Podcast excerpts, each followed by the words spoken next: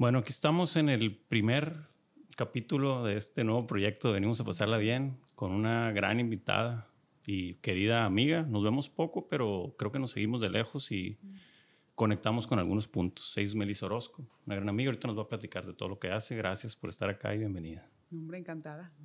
Gracias, gracias. Qué padre que hayas pensado en mí. Me sorprendió cuando dijiste que iba a ser el primer episodio. Sí, fíjate, es que la idea de este episodio, aprovecho para platicarla, es venimos a pasarla bien, pues es una marca, un movimiento, etcétera. Pero hay una parte que a veces la gente no llega a entender porque no se ha acercado a entender el por qué existe. Como la frase es como muy positiva y algunas personas la relacionan con algo banal y es como todo lo contrario. Entonces la idea del podcast es que es eh, sentarnos a platicar y compartir conversaciones, temas, etcétera, de el colectivo mental que tiene venimos a pasarla bien, qué cosas consume, como dicen, somos el promedio de las personas que nos rodean o de lo que hacemos.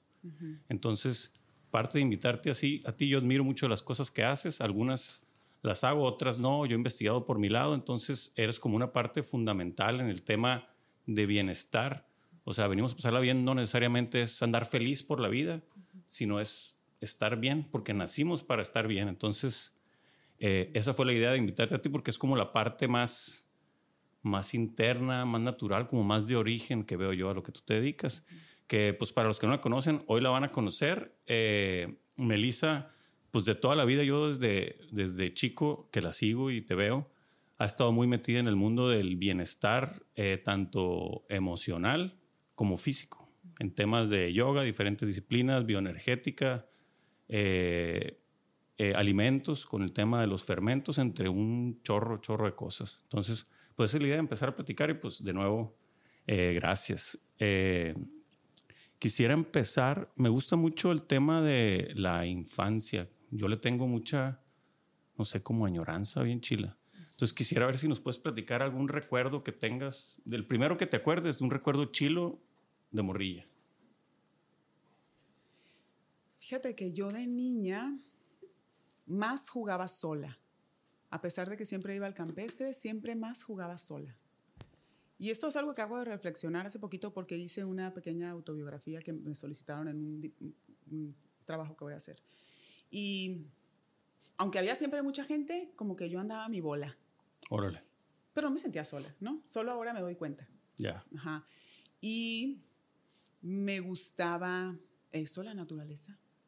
O sea, yo esperaba, yo si veía un pájaro muerto, lo juntaba y lo abría.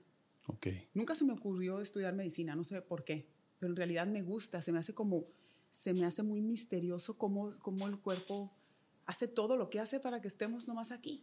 Claro. Y hace sonidos, y hace sentimientos, y, y ve cosas, y se transforma, y luego tuve una herida aquí, y voy viendo cómo se va cerrando, y se me hace impresionante lo vemos mágico cuando lo vemos en una película de ciencia ficción, que alguien se golpea y luego, ¡fu! ¿no? Pero resulta que a nosotros nos pasa, pero lentamente, nomás que no observamos. Eso habría ranas y apuntaba así en una libretita de taquigrafía, unas que eran así larguitas, no sé si todavía han de existir, pero la taquigrafía ya no existe o no, sí, no sé. No sé.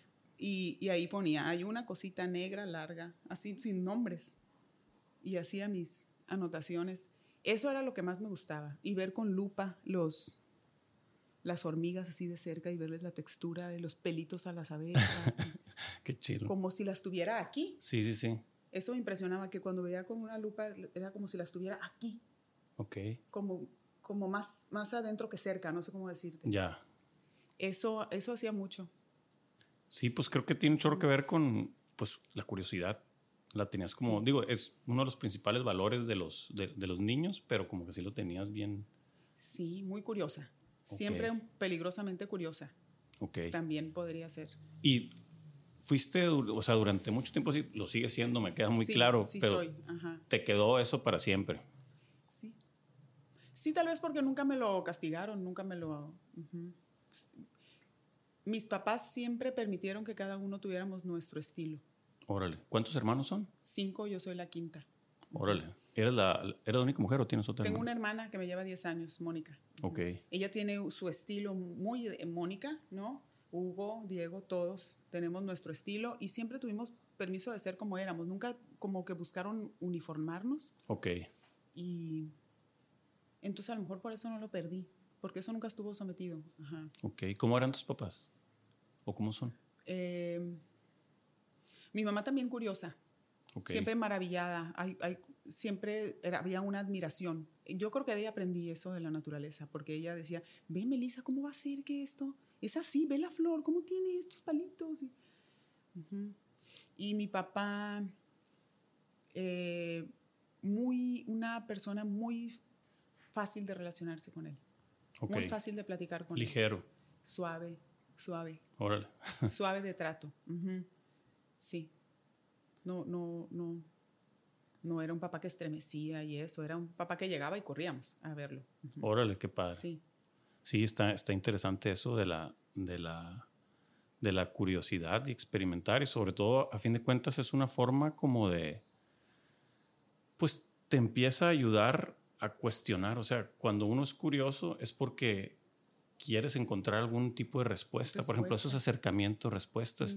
Y está interesante cómo esa curiosidad, pues la base de la filosofía ya después es el cuestionamiento humano o el porqué de las cosas. Entonces, yo siempre he visto bien relacionado el tema de la naturaleza y la niñez con la base de la filosofía, que muchas veces, a veces nos alejamos o, o al escuchar la palabra filosofía es como, escuchas algo como muy complejo, pero a fin de cuentas es como imitar la realidad o los, los, el origen de nosotros, o sea, como lo más básico, creo yo. Sí.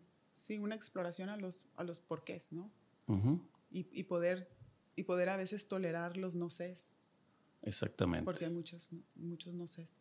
Sí. Pero, Pero tolerarlo te refieres a que no, no te causen conflicto. ajá, cuando no hay respuesta, todavía. Ok. Ok. Está interesante Es como, eso. ok, todavía no sé. No, al eventualmente sabré o no. Ok. Sí, como paciencia, pues. Sí, porque hay muchos no sé, ¿no? Sí. Ujú, Y hay, y hay- También tiene que ver cómo los toleras, de, de qué tan bien vistos fueron en tu familia, porque si en tu familia te enseñaron a, a nunca decir que no sabes, y si te piden una dirección, dar otra si quieres y no la sabes, pero tener que responder a algo forzado, no toleras un no sé, como si no fuera, como si fuera algo malo el no saber. Sí, tienes razón. Di- Digo, pensándolo, a mí a veces me pasa. Es como una forma de querer quedar bien.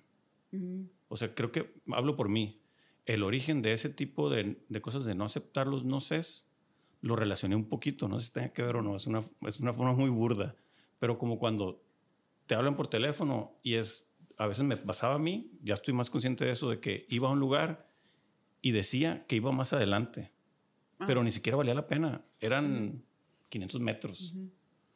Entonces, y lo, lo- lo hago como por quedar bien con la otra persona. Entonces, creo que también el no aceptar los no sé también tiene mucho que ver con tú quedar bien con otra Con persona, no de darle la información o no fallar. Con no te voy a fallar. Aquí vengo. Exactamente, exactamente. Adelante de mí mismo. ¿no? Exactamente, sí, sí, Sí. Pues sí, es como no fallar. Sí. Sí, sí, está, está bien chilo eso. Pero sí, pero si los anulas, entonces ya no puedes seguir tu curiosidad, porque la puedes suplir con, con post-its, Sí, ¿verdad? Con respuestas mentirosas o algo.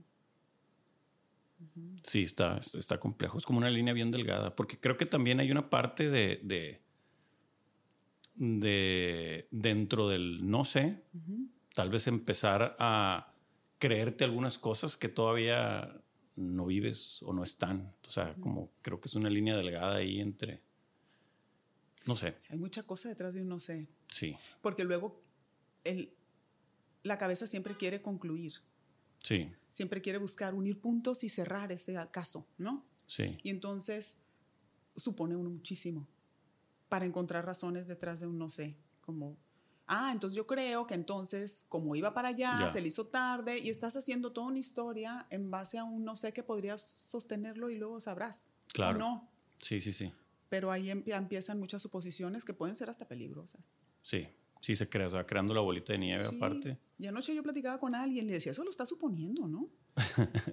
no, bueno, es que yo me imagino, ajá. Pero Sí. cuando te cuentas algo, lo viste. Lo Exactamente. viste y lo- te lo crees porque hasta la imagen Sí. Luego no sabes qué es verdad y qué no. Sí, ¿Qué tal un no sé y acabas pronto, no? ya. No quiero terapia, me dijo. Fíjate que con eso de lo, de lo que dices, de, de los no sé y no suponer, yo cuando estaba en la secundaria, en la escuela, no me iba bien, pero no era, no era, no hacía desmadre y no era relajento, simplemente pues no ponía atención, no andaba y no era desmadroso en el salón, nomás, no sé, no tenía interés, quién sabe qué sea, pero hacía deporte y era muy bueno.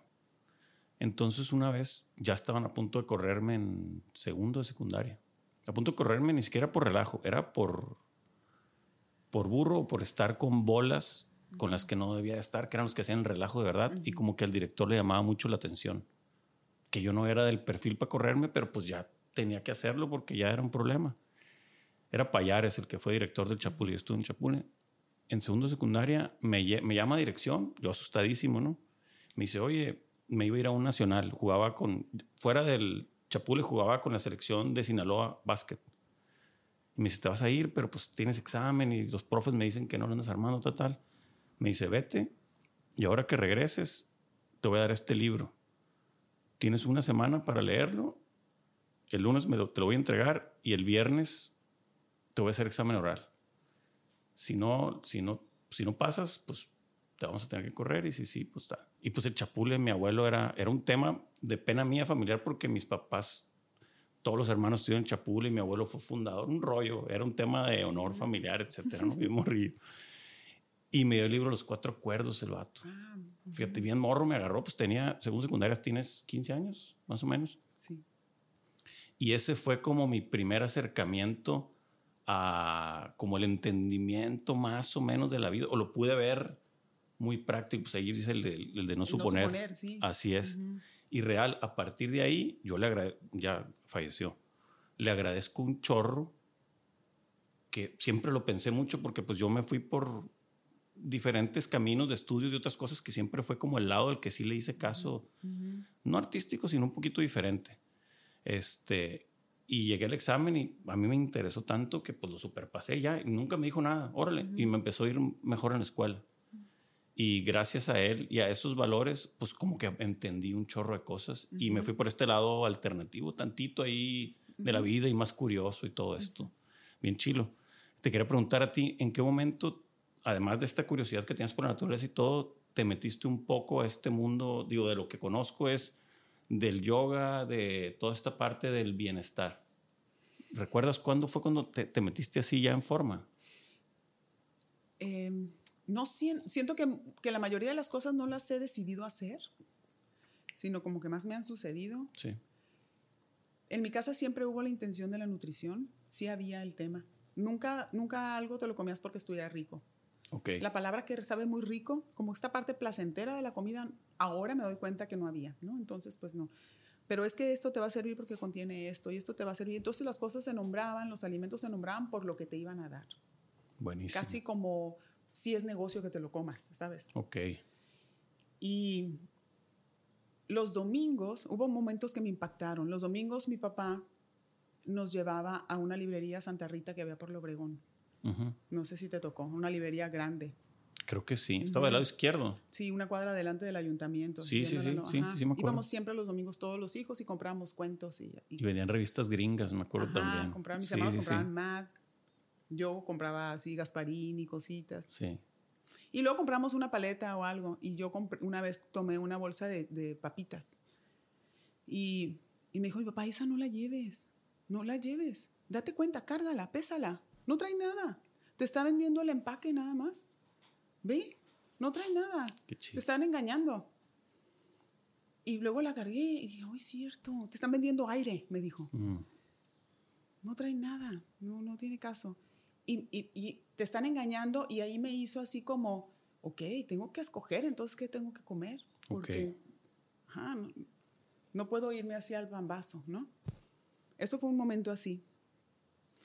Y luego empecé en el mundo del ejercicio. Siempre hicimos ejercicio. Mi papá nunca nos preguntaba si somos la tarea. Siempre decía, ¿fuiste al campestre? Órale. Yo creo, creo, y le voy a preguntar, pero yo creo que él veía que tenemos mucha energía. Ok. Y que necesitamos mover la energía y, y, enfocarla. No tener una energía, porque luego la energía, cuando eres energético, va teniendo la dirección que tome. Claro. De la otra manera está. Si no la canalizas, pues. Exacto. Y pues siempre nos movimos por decir así, y cuando tenía 18 años, una Delia Sandoval, una, ella tenía un gimnasio, yo empecé a hacer ejercicio ahí y un día me dijo, oye, ¿no quieres ser maestra? Y yo, ¿yo? Porque aparte a mí en la escuela no me iba bien tampoco. Okay. Me costaba trabajo respetar a los maestros, los veía como iguales. Mm. Hoy día no, pero entonces yo los veía como iguales. No, no sentía las jerarquías. Y, y entonces yo, maestra, dije, ¿cómo? O sea, me voy a convertir en aquello que no respetaba, imposible, impensable. Me dijo, ¿tienes cualidades? Yo, de verdad, ok, va a haber un taller para maestro, anatomía, la, la, la. Y pues ve, tengo 30 y... Empecé a los 18 y voy a cumplir 52. Voy a cumplir 34 años dando Chorro clases. de tiempo, qué chulada. Y así fue. Así empecé. Órale. Fue, la idea fue de ella. Y después empecé a hacer pilates. Eh, me invitó Xochitl Rodríguez a hacer pilates. Fue idea de ella, ¿no? Luego el ashtanga fue algo que llegó porque tenía una hora perdida en el día y dije, bueno, voy a hacer esto, yoga, pero yo jamás pensé hacer yoga. Sabes, yo ya me di cuenta que no puedo meter las manos al fuego ni por mí. Porque he dicho muchas cosas que eso, eso yo no lo voy a hacer y las he hecho. Sí. O no, pues, pero nunca sabes. Ahorita digo una cosa y luego cambio de opinión. Yo nunca pensé que iba a hacer yoga. Y que fuera a ir a India, tampoco. Todavía empezando a hacer yoga, yo decía, bueno, pero hay tantos maestros buenos en Estados Unidos que van a India por mí. ¿Yo para qué voy a ir a India? No, que la pobreza y no sé qué. Y ahora cada año voy a India. Qué chulada. Entonces, ya no puedo prometer nada, ¿sabes? Pues es que es parte de la, de la, pues, la evolución de, yo, yo le digo evolución de pensamiento, se me hace bien bonita. Mm. Y a veces evoluciona tanto que te- se convierte en algo contradictorio a tu creencia original, pero si, si sientes que estás avanzando un poco o estás bien ahí, pues para adelante. Sí, solo de repente digo, bueno, pues ahorita digo, luego no sé, porque ya no meto las manos al fuego ni por mí. Y, el, y el tema de Ferment Freaks fue idea de Arturo. Ok. Yo hacía mucho a escondidas esto, y literal escondidas, porque yo doy talleres de nutrición desde hace más de 15 Claro. años y yo no los nombraba. No decía nada porque ya se me hacía suficiente lo que tenían que hacer con cambiar su nutrición, Sí. como para aparte sugerirles que usen cosas que no hay, que se llaman raro, que saben raro y, y, y que a mí nunca se me ocurrió proveérselas. ¿no? Claro. Y Arturo dijo, mamá, hay que hacerlo para la demás gente, con el tema de la pandemia. Qué para los intestinos de la gente, ¿verdad que ahí está el sistema inmunológico? Y yo sí, pues hay que hacerlo. Entonces, no te puedo decir que yo lo decidí nada. Ok. Me te fui fuiste topando y ahí. fuiste, o sea, sí, Sí. alineándote a lo que se topaba. Oye, Sí. ne- regresándome poquito, eh, la primera vez que fuiste a la India, ¿qué edad tenías? Fui en el 2016. Órale. Entonces, tenía como 45. ¿Y qué tal la experiencia? ¿Fue lo que, lo que tú tenías en tu mente o, o qué? O sea, resumiendo un poquito el Más me encuentro. Impacta, más, más el impacto grande es mm, cómo confronta las creencias. Ok. Lo que es bueno para, para aquí no es importante para allá.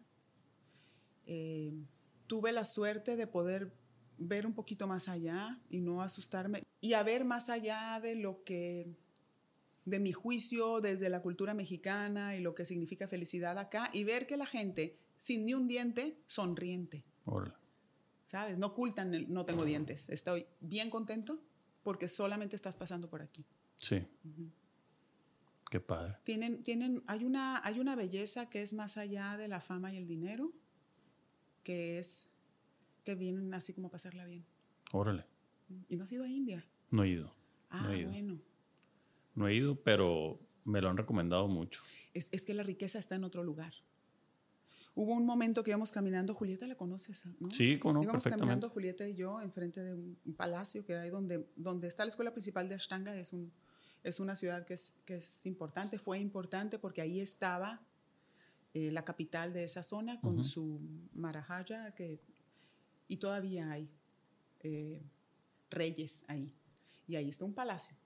Entonces, pasando por el palacio, afuera pues hay gente que vende cositas. Y había una señora mayor que solo de arriba yo le veía la cabeza así con canas y tenía un trapito del tamaño de un trapito de cocina, ¿no crees que tenía? Ajá.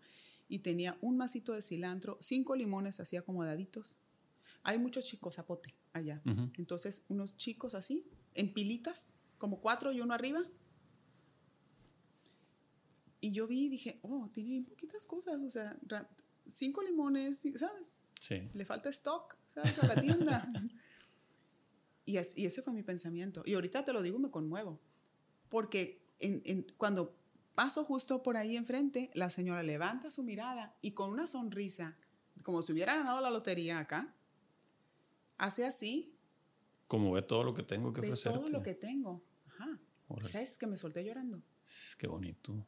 Por, por ver la, la, el contraste, ¿sabes? Cómo se confronta mi juicio natural, ¿no? De, ah, le falta stock, tiene tres productos y uno de cada uno. Sí. Y, y, su, y su felicidad de que tiene algo que ofrecer. Claro. No sé, no, no, no quisiera como hasta ponerle más palabras a eso porque es una cosa que sucede, ¿no? Sí, sí te entiendo, son momentos. Entre lo que vi y, y, lo que sentí y, y, ese momento fue un gran regalo.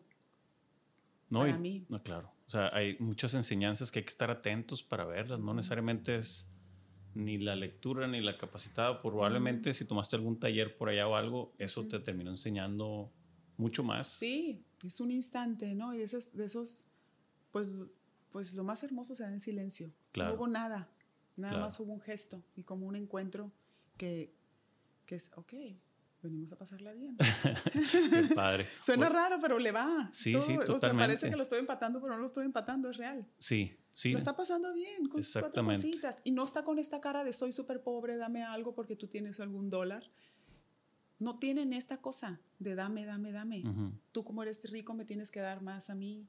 ¿no? Me debes, no hay esto. Hay una riqueza puesta en otro lugar. Ok. Oye, Melissa, y respecto a la, ya la relación directa con el, del yoga, con su origen de por allá, sé que él se comercializó ya de este lado, pero pues allá es el origen de la, de la práctica.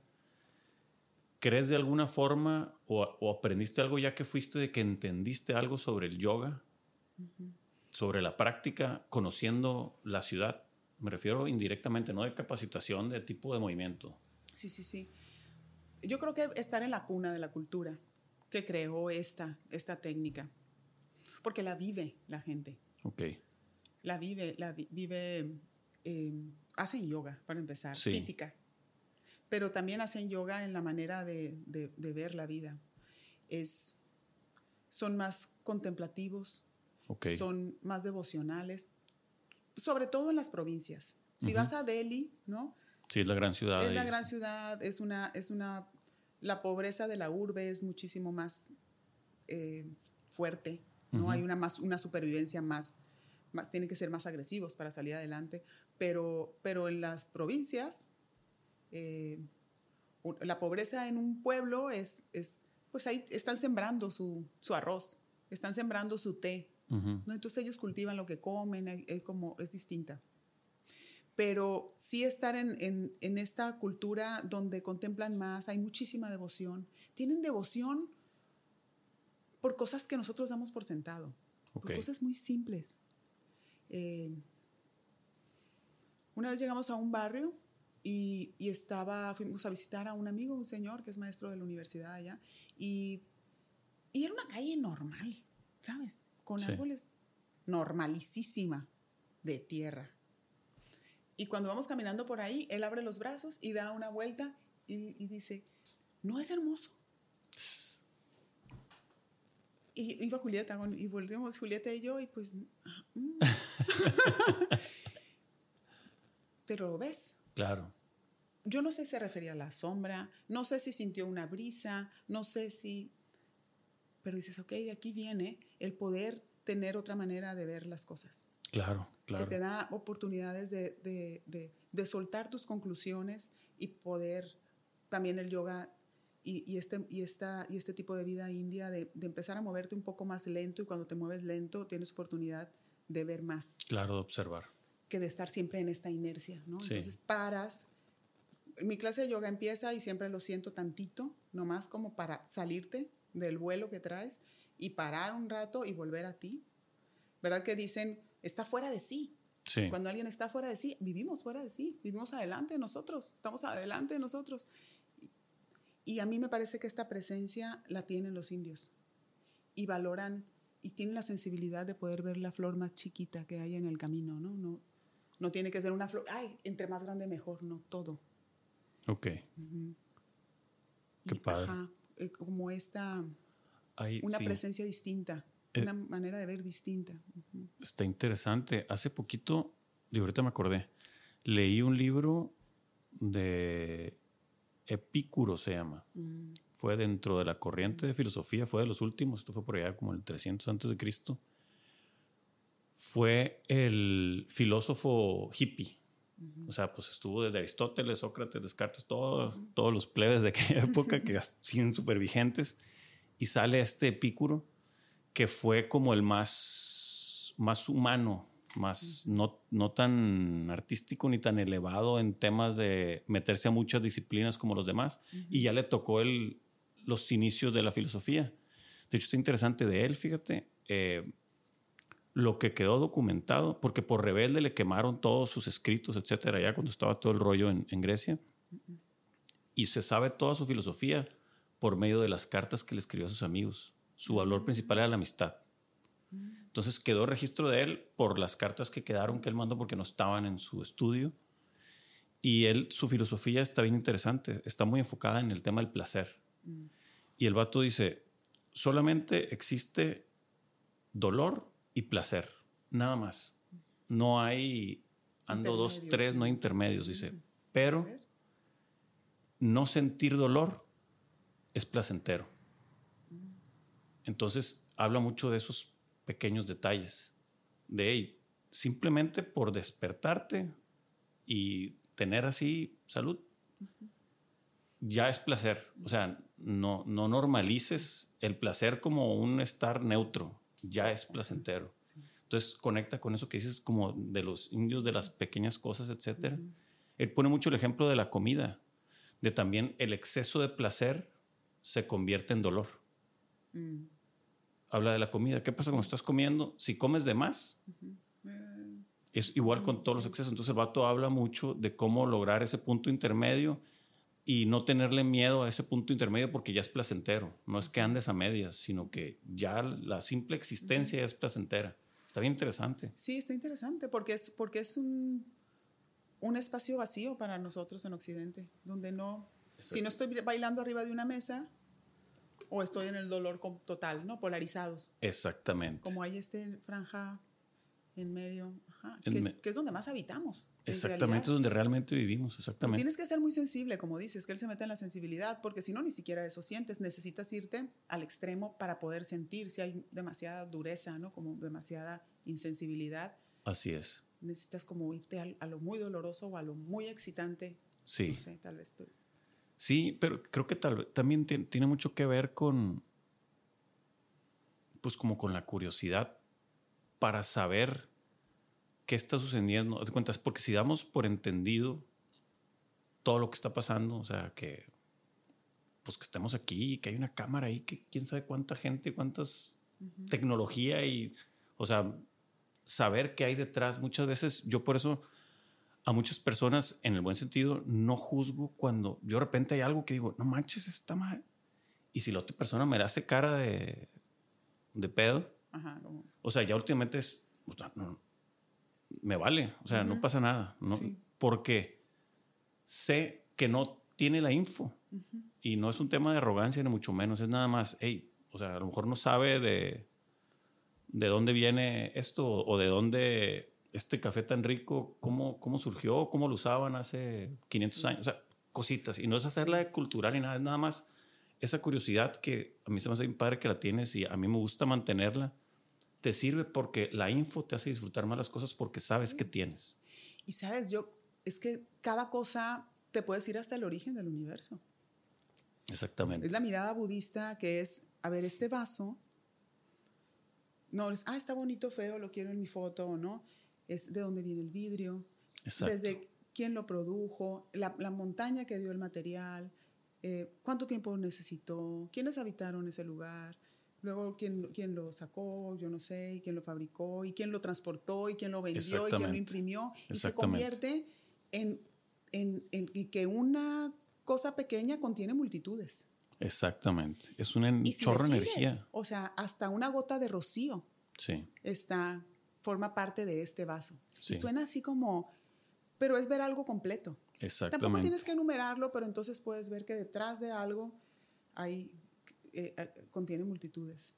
Sí, sí, sí. Estoy totalmente de acuerdo. A mí es- eso me pasa mucho. Digo, lo, lo- ya como que lo tenía. Ah, de hecho, este libro es azul. Te lo, te lo voy a prestar ahorita por si lo quieres ojear. Es como, este es como un extracto. Ya lo me puse a leer en forma. Y es que lo he visto, las cartas de Epicurus, así tan cual, ¿verdad? Sí, es que Cartas son bien de- famosas sus Sí, cartas. Y él ajá. hace como un compilado de sus creencias así rapidito, bien interesante. John Seller se llama ese autor. Mm. Eh, ahorita que hablabas de eso de la información, a mí se me hace, mm, yo últimamente como que trato de, de homologar mis creencias para todo. Por ejemplo, eso que dijimos de lo del vaso, conocer todo, a mí neta me encantan las relaciones humanas, o sea, las disfruto mucho. Eh, creo que eso lo viene de mi mamá posiblemente. Mi mamá es una mujer muy alegre y muy, o sea, súper acá. Yo no soy como ella, pero aprendí mucho el, el apreciar y el decirle cosas a las personas, pero de verdad, no, no, no andar nada más. Entonces, así como dices lo de conocer las cosas, en las relaciones humanas, igual. O sea, a mí me ha pasado mucho con amigos o pláticas donde dicen, "Ey, o sea, yo creo que no siento tanto cariño por mis compas o por diferentes cosas o por mi trabajo o a veces hasta la novia o la esposa. Entonces, eso creo que atiende a esta parte es porque no la, no la conoces. O sea, no conoces, como decías, el origen de la montaña. Hay que saber, o sea, Sí. porque así querer o que llegue a haber amor simplemente por ver y por tener una relación de rol, ya sea marido, soy el amigo de las borracheras y de las carnes asadas, es muy difícil llegar a creer porque no conoces. Entonces, y no se trata de, a ver, platícame, no, sino simplemente, o sea, ¿cómo te sientes? ¿Qué te pasó? O, ¿Sabes qué fue la chamba? Oye, pero ¿qué te frustró? O sea, cositas, Sí, la info, ¿no? si es info, es una forma de que, de que eso que das, que es el interés, es correspondido y hay un match y es una pequeña recompensa que se convierte en un sentimiento de miles de sentimientos que hay. Entonces, se me hace bien padre eso llevado a los seres humanos. Y yo últimamente traigo mucho, digo, me dedico a la comunicación principalmente con el tema del marketing y todo. Pero ya lo que te decía que traté de unir las cosas, o sea, yo no quiero empezar a decir que no soy mercadólogo, soy un fan de la comunicación y la estudio para poder crear cariño frente a las cosas, ya sea con un producto hasta como con personas, Sí, conexión. conexión. Y- Conexión, sí. exactamente, y mucho es información y también la importancia pues, de saber escuchar, ¿no? O sea, muchas veces queremos que comunicar es taca, taca, y no, muchas veces nomás y estar pues presente viendo qué, qué hay del otro lado. Sí, dice Thich Nhat Hanh que el regalo más grande de amor que puedes hacer es, es escuchar. Escuchar con todo el cuerpo, Ok, sin estar, ah, te voy a dar un consejo, ¿sabes? Ah, te voy. Nada más, escuchar con todo el cuerpo. Con todo el cuerpo es ponerte blandito, claro. Y que como derretir un poco y como si tu, cada poro de tu cuerpo sea oreja. Y presenciar lo que alguien está contando. Padre. Pero, pero tenemos un hábito de que es muy bien dar consejos para que, para que acabe pronto lo que está Sí, pasando. para Y- concluir. ajá. Y, y, y sí es difícil escuchar. O sea, si de repente yo me cacho contrayéndome. Y entonces Sí. me derrito otra vez, así digo, Melissa como invertebrada, ¿sabes? Suelta tu estructura y, y dale. Sobre todo con personas que me cuesta trabajo tolerar. O que, ajá, que Sí. le quiero meter turbo al, al tiempo. Sí. Entonces, me sirve como un ejercicio también a mí, de alguna manera, independientemente del regalo, es, y, y- y en esta postura, como en el yoga, y en esta postura incómoda, me, me quedo, como la, la respiro y me quedo. Sí, fíjate que frente a eso yo, el rollo que tengo últimamente que me ha servido, no sé qué tan real sea, pero creo que me ha servido. Este tema de o personas o cosas que me molesten, ya ves que dicen, ¿cómo es? ¿Cómo dicen de las que te personas? choca, te toca, te Te checa. checa. Yo en mi mente y, y por algún acontecimientos recientes que me han sucedido, empiezo a ver que lo que me choca necesito. Mm, sea, si alguien fue medio cortante conmigo y me chocó y ha coincidido que digo, órale, o sea, se me hace que por ejemplo, en eso de lo, lo cortante, una persona específico de que, y, y pone su límite, pero de, de más. Y ya fue como que, ay, güey, o sea, creo que a mí me falta esa parte, sobre todo porque cuando no se comportan como tú crees, lo ves como injusto, por eso choca. Entonces, y eso me ha servido para un chorro de cosas, como decir, si algo me está causando, a ver, hay que observar bien y posiblemente, no igual, pero me haga falta una dosis de esa parte. Sí, algo que no tienes integrado. así es, así es. Ah, nunca lo había visto así. Así es. Y porque... Digo, de alguna manera es lo mismo, pero como, pero más puntual, lo de necesito. Sí, Porque es como... te checa es como muy general. Así es, es que el, el te checa es como así, y este es el, el shortcut, pues tú. Sí. Sí. Eso está, a mí me ha funcionado. Necesito más de eso. Así es. Y de eso, y ya pues yo solo me terapeo, es cuando me pasa, por eso cuando me pasan cosas negativas, eso es lo que a veces yo, por eso quiero este espacio, el podcast, para eh, explicar un poquito cómo funciona el, el tema de la filosofía. Venimos, capitalizo esos momentos gachos, o sea, venimos a pasarlo bien, no es, "Uh", no, no, no, no, ni- por supuesto no, y ni siquiera nació de ahí. Entonces ya me pasa últimamente esas cosas o que con mi morrita tengo algún cierto tipo de discusión porque no discutimos, nomás tenemos pláticas congruentes y decimos verdades. Y el, pues el ego, el interior está como acá, pero digo, no manches, me están dando comidita, o sea, me, me están enseñando algo. Y no se trata de que ande zen y que no reniegue, claro que reniego y todo, pero veo oportunidad en esas cosas. Sí. Y está chilo, la neta, a mí me ha funcionado. Hay una frase que me gusta en eso que dice, lo único que hace falta en esta situación es lo que yo no he dado. Órale. ¿Cómo lo interpretas? Cuando hay como un desacuerdo y eso, y, y la realidad es que quieres que el otro entienda o quieres que el otro haga o quieres, qué sé yo. Luego me digo, lo único que hace falta en esta situación es lo que yo no he dado, porque yo no entiendo, no hago. Así y- es. No, y, y parte desde la comunicación. O sea, una cosa está en. O sea, creo que la, el hacer parte mucho de la comunicación, tanto contigo mismo como con los demás, porque muchas veces, si no comunicamos de forma correcta, ya sea lo que sentimos o lo que queremos, pues es imposible que la otra persona lo entienda. No, y a veces nosotros nos frustramos, uy, pero ¿por qué, ¿por qué pasó esto? Y Porque no, no lo nombramos. Así como es. que no lo ponemos, nuestra necesidad. así es. A veces por, por miedo de algo que de todas maneras sucede. Sí, exactamente. Pero, pero también porque yo creo que decir las cosas te pone en un estado vulnerable que, que tiene, tiene muy mala fama y entonces lo evitamos. Buenísimo. Oye, Melissa, un, un detallito. Parte de lo que quiero aquí de con venimos, ahorita seguimos comentando, es eh, las creencias y las cosas que hablemos y pues gente experta y talentosa como tú que, que anda por acá. eh, es poder... Mira, me voy a rezar y te voy a explicar. Trabajé con un, un, un señor de aquí de Culiacán que tiene mucho arte y yo le ayudaba a hacer los textos. Nos hicimos camaradas por temas de lectura, fíjate. Y yo le ayudaba a hacer los textos de sus bienales. Y resultaba que, pues el arte teóricamente es para unir personas, ¿no? Y sana. Esa es la fil- filosofía original. Entonces, estas bienales, de repente, los nombres eran eh, la bifurcación letal del inframundo, de, o sea, una cosa que puro intelectual entendía. Y la descripción era una cosa de conecta con el... Nadie iba a entender. O sea, entonces, Sí. los arti él, pues que tiene este lado artístico y muy culto, se dirigía nada más a gente. El artista le hablaba artista, el arte le hablaba a artistas y el origen del arte, al contrario, es generar emociones en los demás para que más gente se acerque al arte.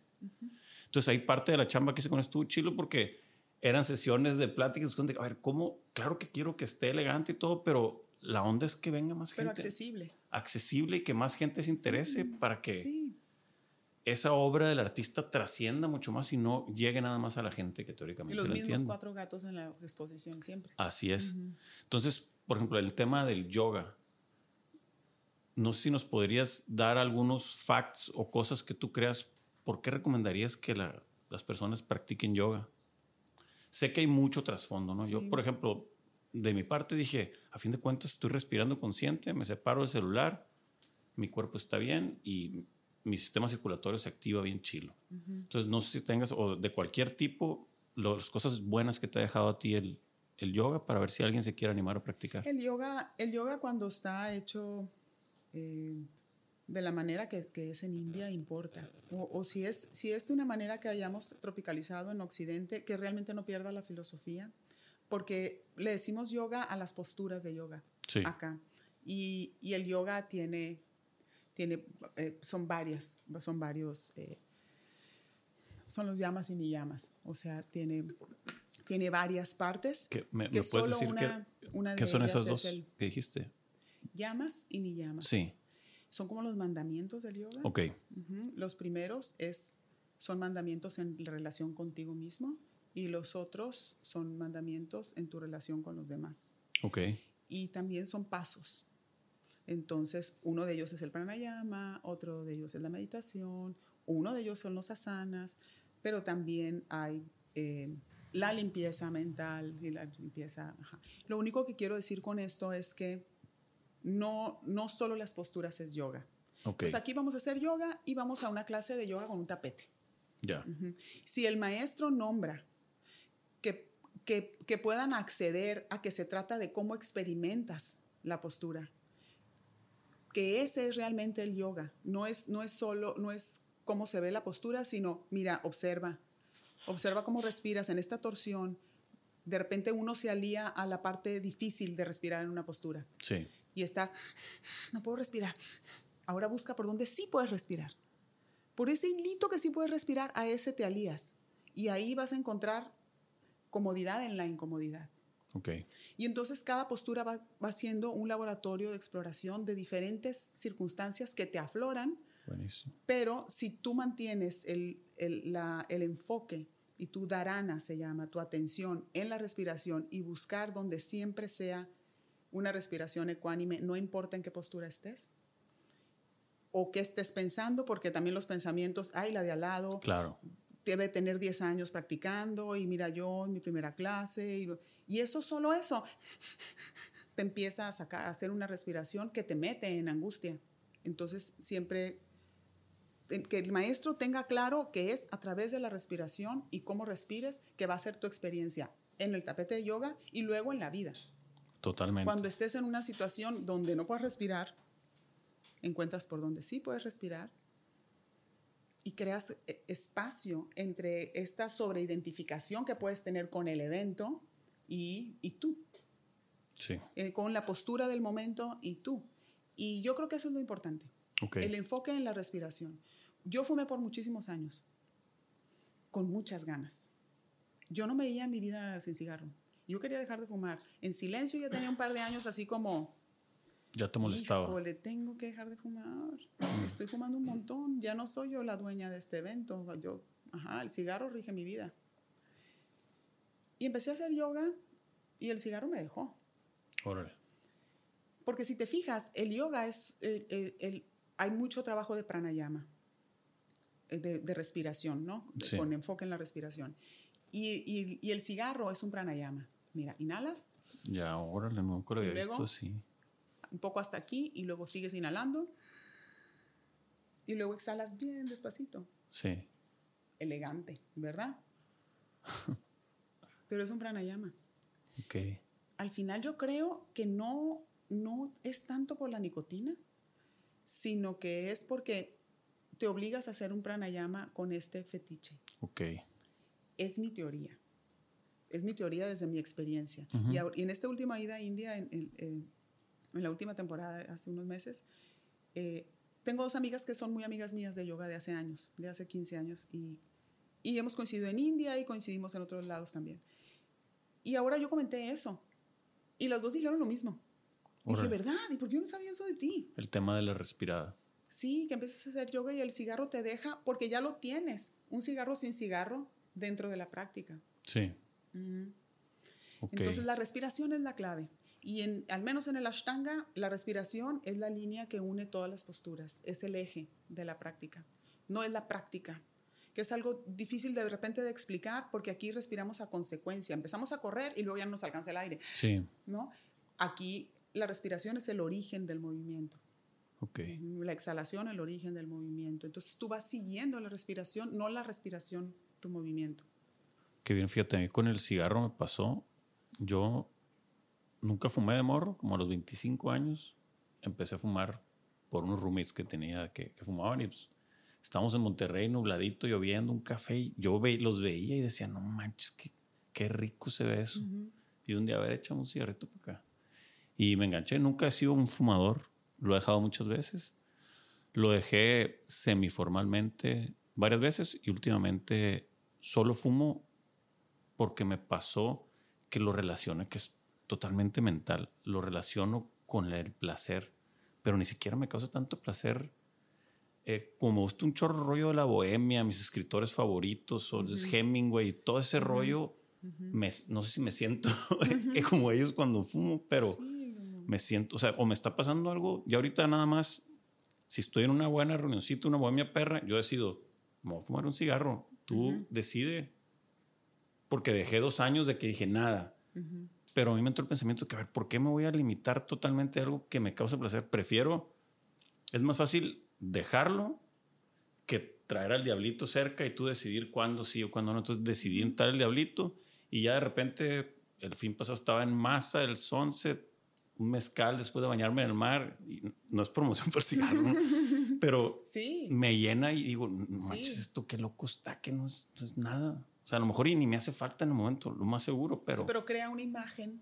Crea una imagen, exactamente. Crea una imagen, pero también creo y yo nunca he vuelto a fumar, fíjate, nunca se me volvió a antojar. Nunca, jamás. Pero sí, a mí me parece que es.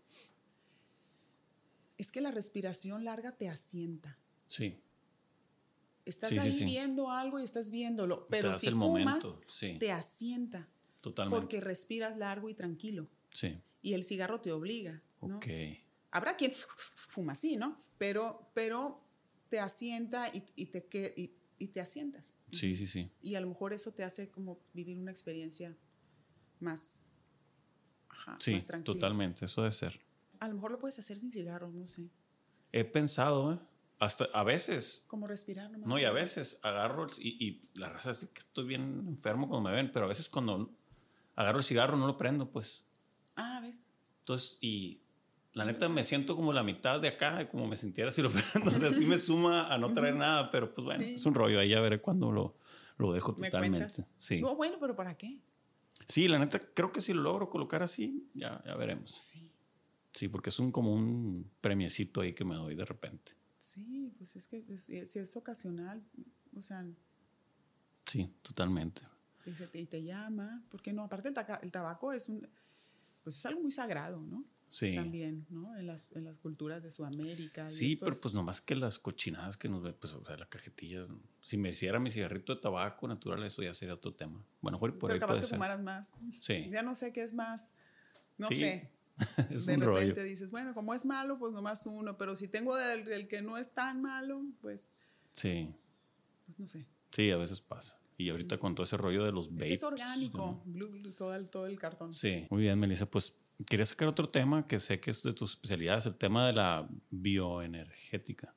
Sí. Bueno, este, que se relaciona con Ferment Freaks, ¿no? Totalmente. O, o, o, lo viste tú como una vertiente aparte más como terapéutica, porque Sí. tiene muchas ramas, ¿no? Está desde la parte digestiva, la parte terapéutica, la onda energética. Sí, yo, lo, yo estudié una, una formación en psicoterapia corporal Ok. que se llama Core Energetics y, y el- una de las bases importantes es la bioenergética. Ok, ¿nos Pero puedes como platicar terapia, como- qué es exactamente para que se, se Es- enteren las personas? Es una corriente terapéutica donde se incluye el cuerpo. No es solo tu psique la que, la que vive las experiencias de la vida. Ok. No es solo aquí donde se incrustan imágenes o sucesos en la vida. Es, es el cuerpo también los vivió. Y de repente, ¿no, ¿no te pasa que de repente alguien dice, no, yo es que le tengo miedo a eso por esto, esto y esto otro que me pasó, tal Sí. y cual, cuando sí, sí. yo tenía? Tienen todo claro. Sin embargo, siguen teniendo miedo. Porque el miedo nunca lo sacaron del cuerpo. El, el cuerpo cuando tiene miedo se contrae. Y, y, y, y, y, y luego, si estás temblando, alguien te dice, no tiembles, no tiembles, no pasó nada, Sí, no sí, pasó nada. y anula la experiencia que el cuerpo necesita temblar el miedo. Y, y lo que hacemos es una, es una psicoterapia, pero donde también eh, incluyes el cuerpo porque él también estuvo ahí y vivió una experiencia. Y a veces la gente se queda contraída. Entonces, cuando alguien entra, tú puedes un poco leer qué, qué- qué expresa su cuerpo. Ok. O de repente hay unos ojos de sorpresa. Un poco, se, se queda un poco el cuerpo ahí. Suena extraño, pero es muy difícil que alguien comprendiendo por qué tiene este miedo, por qué actúa de tal cual manera y une sus puntos de la psique, haga realmente un cambio en la vida. Porque, porque el cuerpo tira para el otro lado. Tú sabes por qué vas para allá, pero necesita haber congruencia. que Alinearlo, entonces- pues. Alinearlo para que entonces ambos sean, sean libres. El cuerpo es silencioso, pero no te deja andar. Sí. No te deja andar. Y parece que no, por como te digo, es silencioso, pero rige tu vida. Pues es que es el móvil, o sea, es... Sí, la rige desde ahí, desde un lugar silencioso, oculto. Sí. Qué interesante. ¿Sabes? Ahorita que dices eso, mi, digo, una- mi experiencia personal, yo siempre lo sospeché. Leí un poco en algún momento de eso, pero pues ahorita que- qué bueno que sale el tema y que tú eres especialista en eso. Mi papá, fíjate, él como a los cuarenta y tantos años, como 45 más o menos, siempre tuvo problemas de colesterol. Fue un vato bien sano. O sea, ejercicio, delgado, todo bien. Se alimentaba bien, no tomaba, todo, todo lo estaba haciendo bien y tenía muchas broncas de colesterol, entre otras cositas de salud. Le buscaron mucho tiempo y ya como a los 45, un doctor, de de uno de los tantos que fue, le hace un ultrasonido y se da cuenta que tenía un riñón, nada más. Que teóricamente se le había pulverizado el otro, porque por como se veía ahí, como que sí existió, no es que haya nacido sin él. Eso le dijo el doctor, ¿no? Y ya después tuvo algunos eh, pues, problemas, se le empezó a desgastar un poco el, el otro riñón que tenía. Y ya estuvo en hemodiálisis, tal, tal. Tuvimos la suerte de lo bien que estaba él físicamente. eh, le donaron, duró como nueve meses nada más esperando el riñón, lo que hay gente que dura una vida, Sí. porque son varios puntos y pues, lo que buscan es que sea un exitoso ese trasplante. Entonces mi papá como estaba muy sano y hacía todo bien, era como el candidato número uno. Además de lo del ADN, no sé qué, eran cosas, entonces le fue muy bien y ya conectó y todo bien. Pero a mí siempre me llamó la atención porque el doctor decía, está muy raro, ¿cómo se te puede...? Sí, sí hay casos, pero normalmente vienen mucho de emociones. Y yo ahí medio platiqué con mi papá pero nunca sacó tema, quién sabe, ¿Quién sabe? a lo mejor de morrillo, no sé.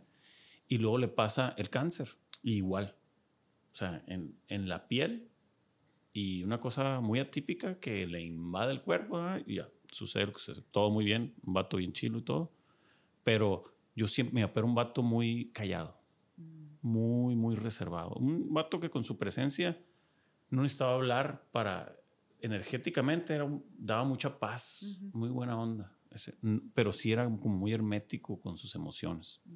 No es que diga que eso haya sido todo, pero yo en, en mi búsqueda, porque sí hubo un momento que andaba desesperado, que qué raro que no se cure este vato, o sea, y mil doctores y tal, tal, y me puse a buscar el tema emocional, y pues el cáncer es la enfermedad de las emociones, y luego el, el riñón procesa las emociones, o sea, todo me daba que pues algo se guardó.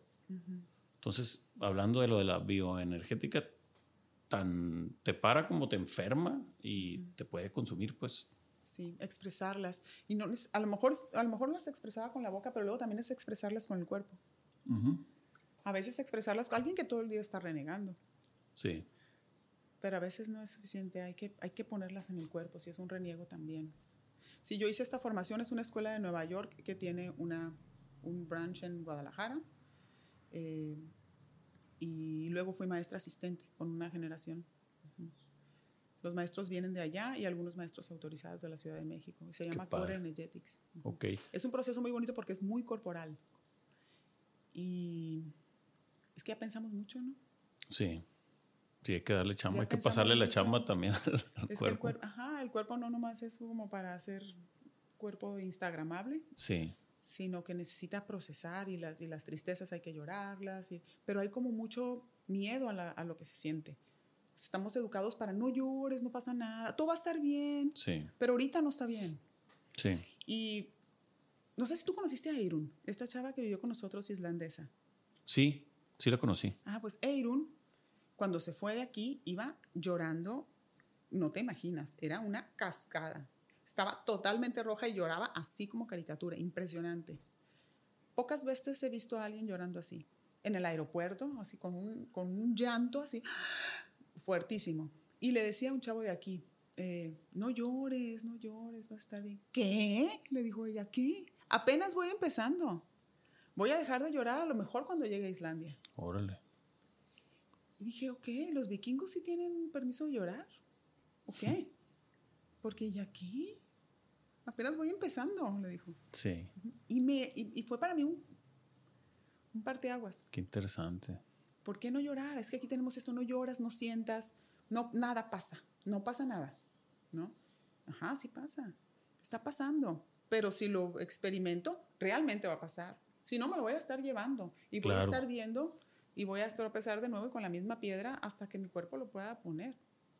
Sí. Y pues hablando de comunicación, es tu cuerpo comunicando, o sea, no necesariamente es el lenguaje, pues nada más. El lenguaje corporal en este caso. Sí, Qué chilo. ¿Y esas las das actualmente las terapias esas? sí, sí, tengo un consultorio en la colonia Guadalupe. Órale. Pues por si alguien lo ve y le interesa, se oye súper interesante. Oye, Sí. y, y lo que, hablando de ese tema, a ti, siendo maestra en ese aspecto, ¿qué tan difícil te es o qué tanto haces el adoptar esas cosas que haces? Porque es que de repente separamos nuestro trabajo de nuestra persona, etcétera. ¿Cómo te digo? Me imagino que así, así como decías de los alimentos que te convenía, te súper conviene dedicarte a eso, ¿no? Porque pues, aprendes un chorro. Nunca he pensado. No, es que es un trabajo que no separas el que yo hago. Claro. Porque haces yoga cuando cocinas, ¿sabes? No, Sí. no. Ajá. Y fue, también fue una cosa que sucedió. Después, de repente, no hace mucho, hace un año o algo así, dije, ah, me dedico a la salud. Pues sí, ajá, Core Energetics. Ahora, tengo muchas formaciones. Tengo formación en constelaciones familiares, tengo formación en abrazo de contención, pero siempre fue por metiche. Ok. Porque, porque te digo que no respetaba a los maestros. Entonces yo veía algo y luego no le creía porque sentía que se quedaba corto con lo que decía y entonces yo iba e investigaba por mi cuenta. Y se enojaban a veces también. Ok. Porque luego entonces yo llegaba con, la, con una historia que solo le platicaba acá, pero, pero sin malicia. Sí, sí, pero era, porque, era tu curiosidad y tu... Ajá, Tratando de cuestionar, pues. sí. Y de repente pues sí, doy talleres de nutrición, me dedico al yoga y luego Ferment Freaks y luego psicoterapia. Pues sí, me Pues dedico a la todo es para la salud. ajá.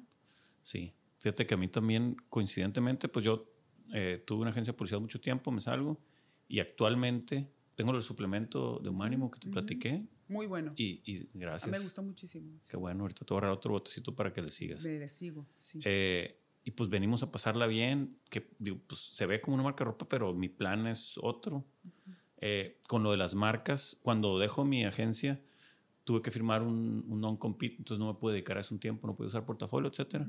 Pero ahorita que regresé, quise hacer las cosas diferentes y yo en mi mente ahorita lo repito con mis clientes como psicólogo, pero de marcas. Como, pues tengo 20 años en esto, pues he escuchado todos los problemas de las marcas y me tocó resolverlos. Entonces, muchas veces eh, una, una marca no necesita que le cambien el logo ni cambiar el Instagram, es nomás escuchar y mover algunas cositas.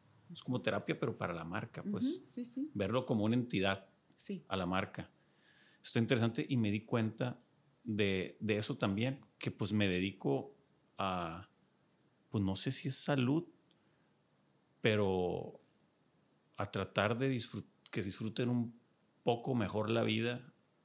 Los hice para mí, ¿no? Venimos a pasarla bien, nace por rescatarme a mí mismo de cuando mi papá estaba bien enfermo, yo lo había registrado así a un chorro de tiempo y ahí me llega y lo echo a andar.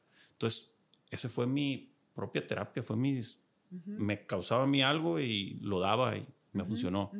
Un ánimo también para estar mejor mentalmente, Sí. ta, ta, ta. lo de las marcas, lo hago eso porque me, me sirve a mis marcas de ayudarle a otra gente. Entonces también me sucedió eso que sin querer estoy creando un ecosistema. Y pues está bien padre. Y estoy tratando de juntar, así como tú dices, de no ser eh, el chiner del venimos, el chino de acá, sino es el mismo mono comunicando lo mismo por todos lados, pues nada más con diferentes caritas, cuando son Sí. productos, pues Está bien bonito ese trabajo con producto, con, con marcas. sí. Es no, una- son seres no, no. vivos. No, pero Tienen toda una personalidad, es como un ser vivo. Exactamente, y, y, pues muchas veces las sesiones pues son así por hora y todo, entonces llego y la verdad casi ni platicamos de la, las últimas sesiones nada más son de la compañía, pero es para entender a la persona y empiezan a salir una ola de cosas bien bonitas o malas, no sé qué, pero yo nada más estoy escuchando y conecto con lo que sé de teóricamente y de estudios de marketing con lo emocional y se alinea así, pero solito. y muchos clientes, o sea, es tu trabajo, yo nomás soy un cachador y soy tu espejo. Porque ¿cómo pongo lo que quiero expresar? Yo, esto yo no lo sé. Ok. ¿Sabes? ¿Cómo, cómo pongo lo que yo quiero expresar con Ferment Freaks? Sí.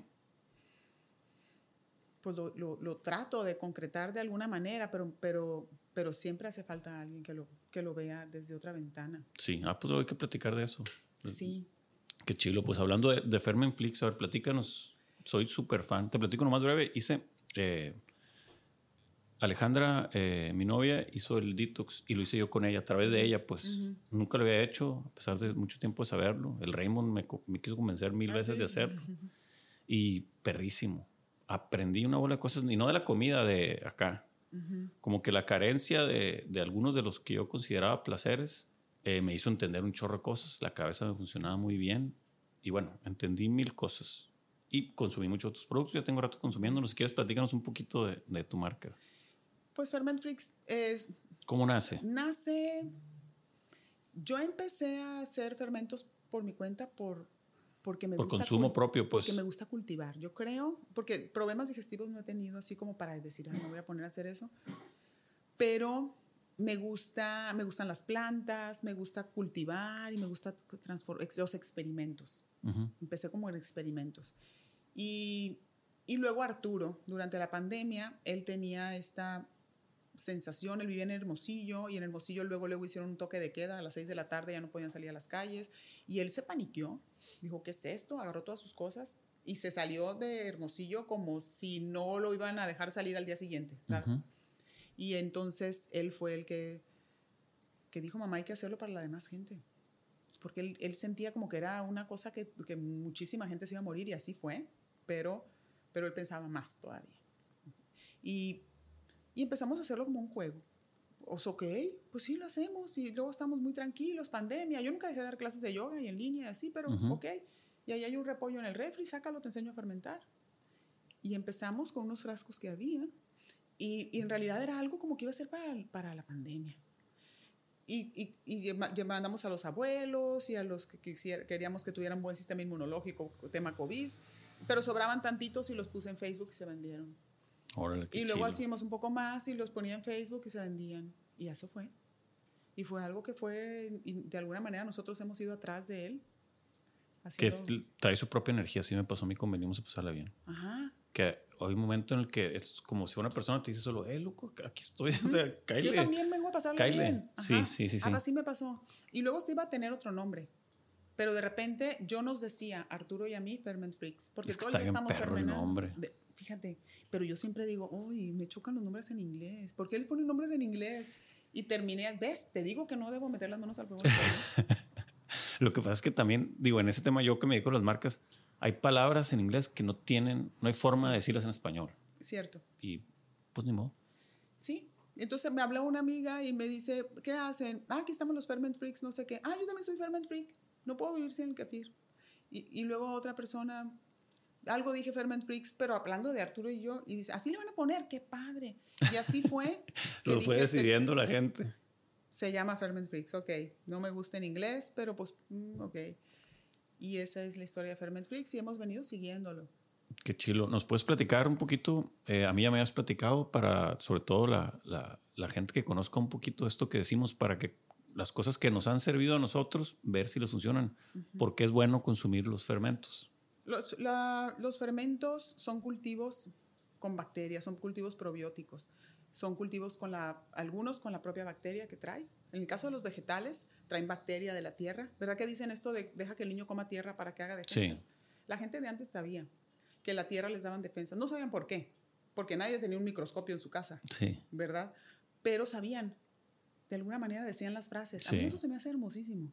Naturalito, sí, sí. De alguna manera, generación tras generación se dieron cuenta que los niños que jugaban en la tierra eran más sanos que los que jugaban en la casa. No sé. Y unían puntos las abuelas, yo creo. Y exacto, en la tierra están las bacterias que, que habitan nuestro intestino. Y entonces se cultivan esas bacterias y se hacen unos vegetales probióticos o unas bebidas probióticas. Y, y cuando tienes el intestino con una buena cantidad de diversidad de probióticos, de diversidad de bacterias eh, favorables, pues te cambia hasta el carácter, les digo yo. Perfecto. para regresarme tantito nomás para los que no sabemos o no saben, ¿qué son los probióticos? Ah, los probióticos.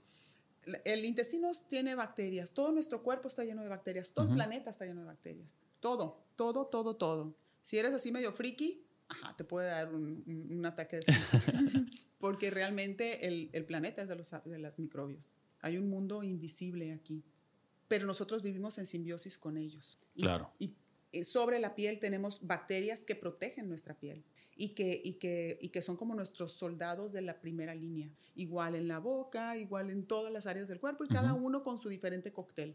Y en el intestino, pues tiene estas bacterias que están eh, sembradas, por decirlo así, en las paredes del intestino y son necesarias para la digestión de los alimentos. Y también ellas crean una barrera, como un frente, que, que hace una, una aduana de qué atraviesa las paredes del intestino y qué, y qué se va al excusado. Eh, las, las paredes del intestino últimamente, con la vida que hemos llevado y tanto producto empacado que tiene antibióticos, los conservadores son antibióticos. Porque un conservador lo que hace es que un producto no se eche a perder, o sea, no cobre vida, no se transforme con un moho, no se lo coma un gorgojo, no se lo coma una hormiga. Ellos lo ven como algo que no se puede o cuando lo comen se mueren cuando comemos productos empacados o tomamos muchos antibióticos, el intestino se le mueren esas bacterias, se pela el intestino porque no tiene ese primer frente y el intestino queda eh, expuesto y se le hacen orificios. Entonces, lo que hacemos con Ferment Freaks, porque todos comemos productos empacados y a veces tomamos antibióticos, Ferment Freaks lo que ofrece es esas bacterias que poblan el intestino y hacen que esas paredes estén selladas y puedas digerir mejor, absorber mejor nutrientes. Y aparte esas bacterias producen vitaminas para nosotros.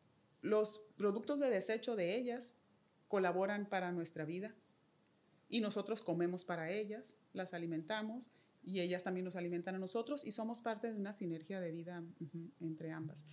Y es algo que se ha perdido. los, los, todo el mundo sabe lo que es omeprazol, ¿verdad? Todo el mundo, antes no existía eso.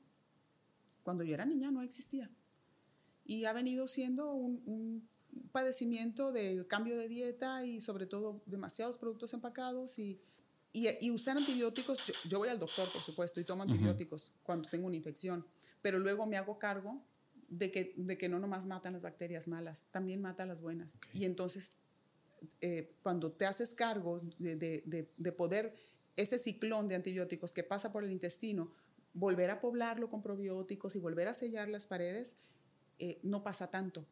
Pero si nomás tomas el antibiótico y le sigues de frente con una concha en una mano y una coca en la otra, no hay manera de que eso se vuelva a poblar y se te hace un problema.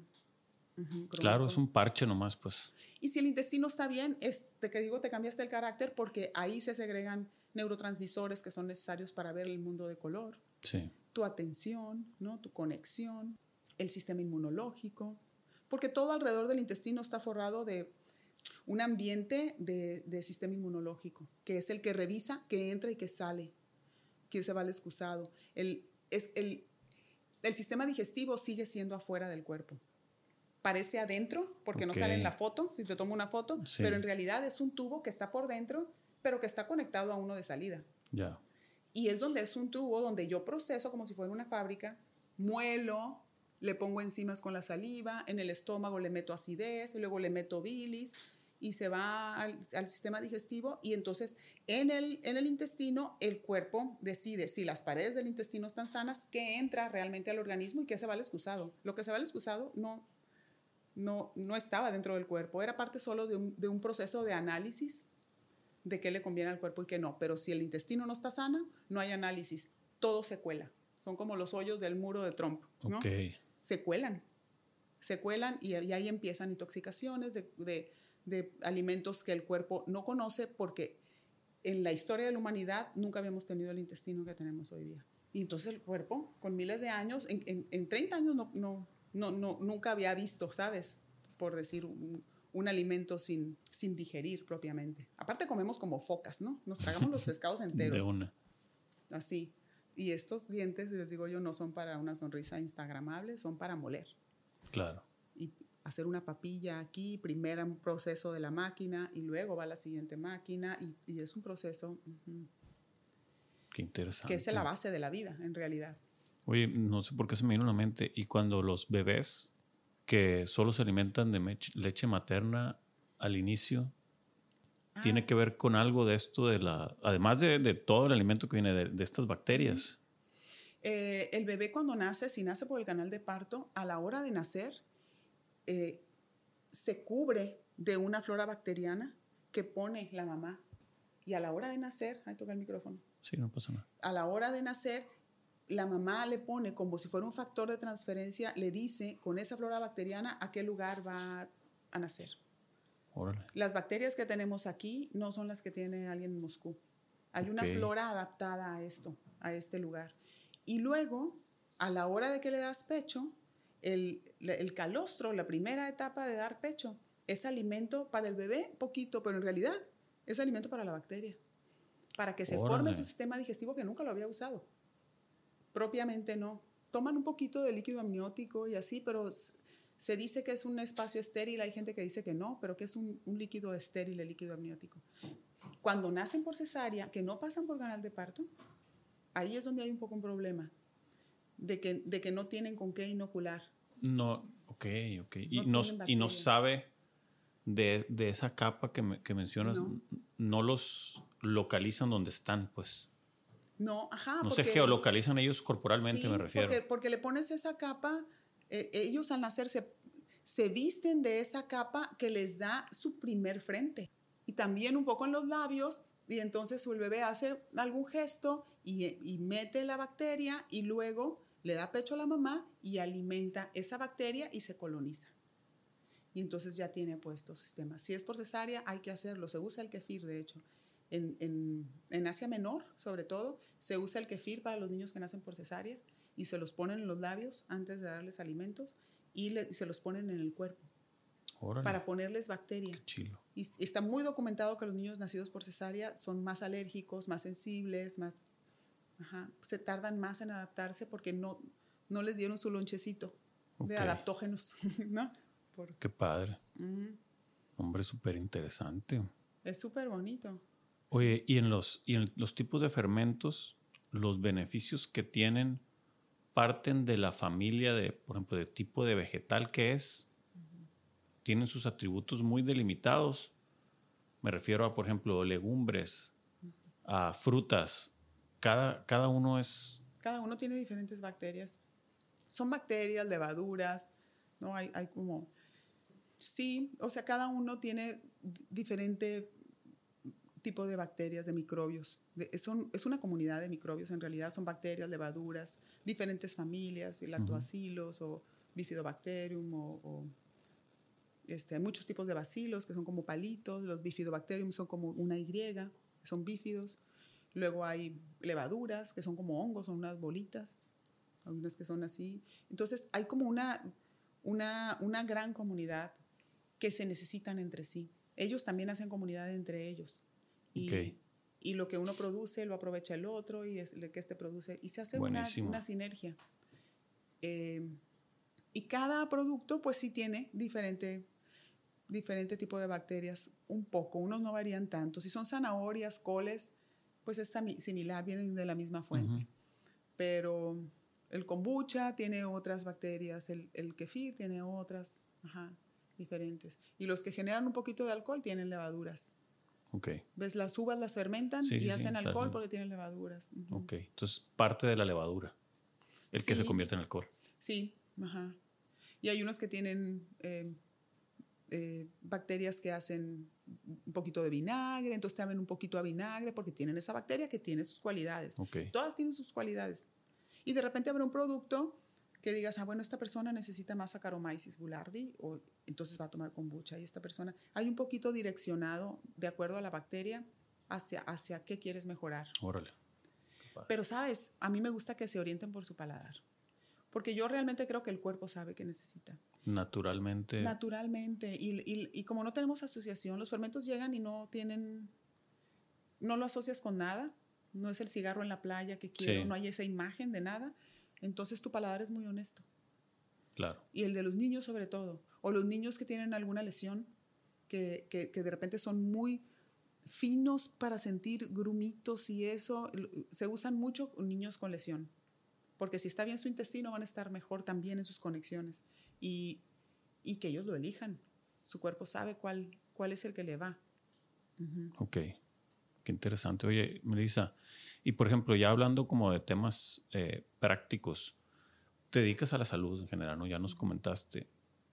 ¿Cómo lo llevas en tu vida? ¿No de repente batallas en esa disciplina de andar en todas estas entidades que requieren de bastante disciplina y de hábitos, etcétera? En tu vida normal, ya me comentaste que estás muy eres la misma pues en todo esto, pero ¿cómo manejas el tema de, del desorden de repente en, en que todos tus hábitos sean esos, de que se te antoje, ah, voy a soltar esto? ¿Cómo te va con eso? Tú que lo tienes muy, muy presente. Eh, si hago desorden, ajá, de vez en cuando. A veces la gente se sorprende cuando está conmigo y dice, ay, yo pensaba que tú... ajá, no, también hago desorden, pero también el desorden puede ser organizado. Ok sí, administrar, pues. Sí, sí, sabes, de repente es como una cuenta de banco, les digo yo, de repente dices, bueno, voy a tanto presupuesto para esto, tanto para el otro, y eres ordenado y de repente dices, ok, va. Sí. Pero tampoco te vas a topar la tarjeta. Claro. Entonces, dentro del desorden, un poco de orden. De acuerdo. Y, y eso es un taller que doy a Namaya, es, ajá, cómo, cómo administrar el desorden también, porque lo puedes administrar. Y claro, pues si de repente quiero quiero comerme un pastel y... Es que ya mm. sabes, el, me imagino que la decisión es porque tú ya sabes el costo, o sea, todo es una transferencia de energía. Entonces tú decides, esta vez sí lo pago, pero pues hay veces que no, no, no, se arma. Pero si es un pastel empacado, que viene en celofán, que tiene una fecha de caducidad hasta el 2040, y digo, híjole, no vale la pena el precio. Totalmente. Porque es como tomarme un un alcohol desinfectante, y luego voy a tener colitis y luego... Pero si es un pastel de los de antes, que tiene huevo, mantequilla, ¿sabes? de los de pueblo de antes, con betún de huevo y... Esos me los como. Porque eran los que cuando éramos chiquitos, esos eran los pasteles de antes. Pero un pastel empacado, un pingüino, una cosa así. No, aparte no me saben a comida saben a grasas hidrogenadas, yo detecto. No sabe a chocolate, sabe a saborizante a chocolate. No sabe a vainilla, sabe a saborizante de vainilla. Tiene que haber congruencia entre lo que sabe y lo que es. Claro. Porque tu cuerpo, si algo prueba que sabe a chocolate, tu cuerpo está esperando el magnesio, está esperando la, la dopamina, está esperando, hay cosas que él está esperando, se prepara para eso. Con el sabor, él se prepara. Y resulta como lo llamo yo, que es un cheque en blanco. ¿Cómo no? Un cheque votador. Tiene una cifra hermosísima, promete magnesio, promete dopamina, promete esta sensación de, ah, de bienestar y, y resulta que, que, no trae nada. Y Está buena esa forma de verlo. Es que, ¿sabes qué? Hay una... Siento que le soy desleal. Estoy engañándome. Claro. Pero yo sé que la gente lo hace porque no lo sabe. Y, su paladar está en, creer que el chocolate sabe a ese chocolate. Sí. Pero cuando yo era niña, los chocolates se derretían. Y si comías chocolate, quedabas como payaso. y si quedaba uno en el carro, te corrían de la casa, ¿no? Porque se... Y ahora ni las letras pierde, ni aunque lo dejes en el sol de Culiacán en un carro. Está impecable. No se le sube ni una hormiga. Antes, si dejabas un chocolate en, en el cuarto, había un hormiguero y, ¿no? Entonces, de repente, Sí, no voy a comer cosas que parecen comida, pero no son, es un objeto comestible. No voy a prender mi máquina para comerme algo que no me va a producir, no es claro, Está bien interesante eso, fíjate, digo, ahorita me, acordé, como a mí me pasa, a lo mejor ya estoy ahorita porque estoy un poco más grande, pero lo hago ya con la vagancia. De que digo, a ver, me está invitando y me pongo a pensar, me voy a pegar un desveladón.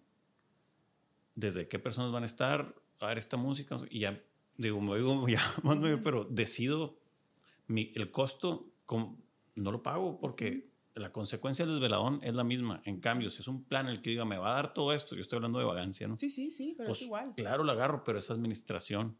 Justo tengo una, hicimos una empresa y tenemos un proyecto, el, el Caloncho, que me he convertido en buen amigo, lo conocí por venimos a pasarla bien, y otro amigo y le pusimos a la, digo, es una tutera, a la, a la SA, se llama La Vagancia Salud, SASB.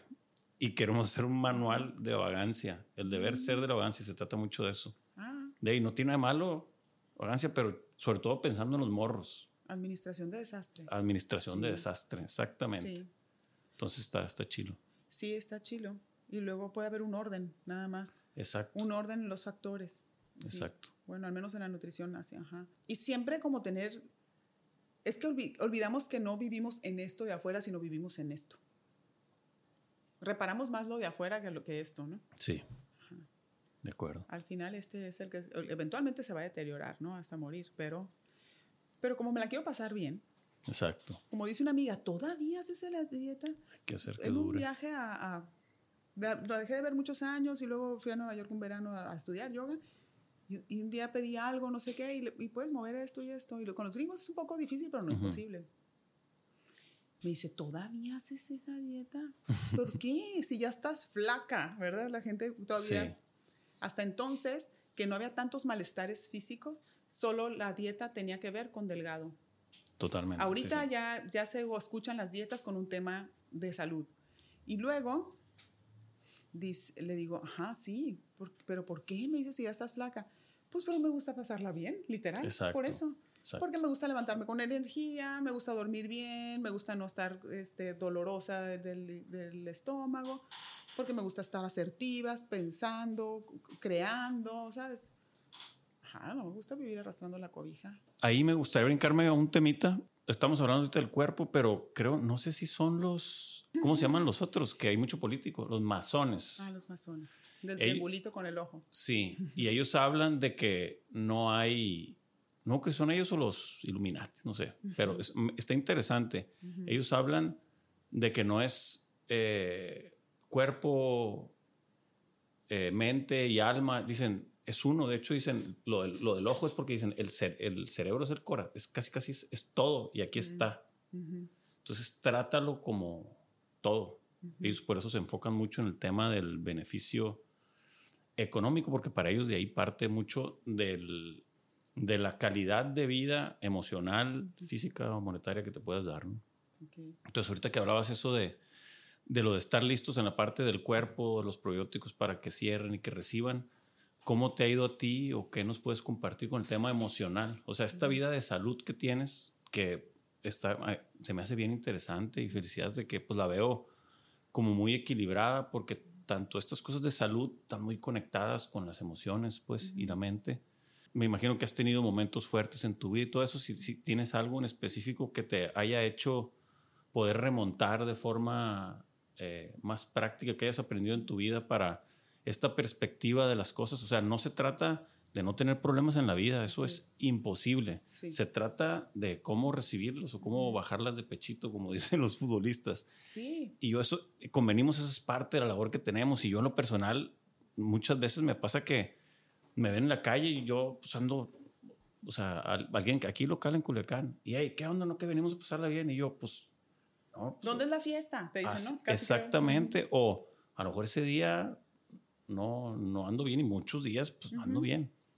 Entonces, era esa, esa pregunta, a ver, ¿qué, qué dentro de tu filosofía de vida, qué te sirve para remontar los problemas o para recibirlos? o- Fíjate que cuando ahorita que mencionas eso, es que, ajá, la vida trae de todo. Esa es la vida. Y en el yoga se decía Patavi Joyce, practice and all is coming. Ajá. Ok. Practica y el resto Practica vendrá y todo solo. vendrá. Ujú. Después un maestro, Richard Freeman, dice, ya sé por qué decía eso, Patavi Joyce, porque practice, porque la vida is coming. Entonces, si tú respiras, eh, tienes conciencia respiratoria, estás eh, buscando tu asiento en cada momento, puedes vivir la vida de diferente manera, hablando del yoga Ok. a- eh, siguiendo con el yoga, bueno, hace 15 años falleció un hijo nuestro, si sabes, Sergio. Sí, sí, sí. Y, y a mí el yoga me sacó. Yo me ponía loca de esta sensación de comprender algo que no estaba en mi haber y como de todos estos no sé, ¿no? Que, que, que, que aprendí a tolerar porque tienes de dos. O te haces loco y no los hallas, o, o los inventas, ¿verdad? Porque en realidad pues nadie sabe qué hay después de la muerte. Eh, hay, hay muchas teorías, pero pues solo son cuentos porque nadie ha ido y vuelto. Nadie ha vuelto, exactamente. Entonces, yo en mi metichez profesional leí todos los libros que te puedas imaginar al respecto. Ninguno, me, todos los veía como caricaturas. Ah, sí, está sentado y, ¿sabes? Cosas Ya. extrañísimas. Que siempre se me hizo así como unas historias extrañas. Entonces, yo me, me, me sentía eh, muy ansiosa y eso, me subía al tapete, hacía mi práctica, entraba loca, decía, entraba loca y salía yo. Órale. Entraba loca y salía yo. Y entonces el yoga ha sido una herramienta muy importante en mi vida. Yo empecé a hacer yoga un año antes de que Sergio muriera. Y fue una herramienta importante. Ya venía comiendo bien. Como bien desde hace muchos años, Sí. desde los 23. Entonces ya hace más de 30 años, 30, no sé, 30 casi, 29. Y el yoga es un rescate y luego, bueno, que el sistema digestivo esté sano ayuda un montón Ok. porque tienes una- unas conexiones nerviosas más, más puntuales, estás más asertivo, más, más concentrado, porque es muy fácil irte en esta delicia del dolor emocional. ¿eh? Sí. Es fácil de repente aliarte a eso Es y que hay una es- delicia por es, el dolor. es muy seductor. Es Porque muy seductor. Es una sombra a la cual te puedes acomodar y puedes justificarte. A mí me ha pasado. Y como tiene valor, en, esta, en, en nuestra cultura tiene valor el sufrimiento, puede ser algo virtuoso sufrir mucho. Sí.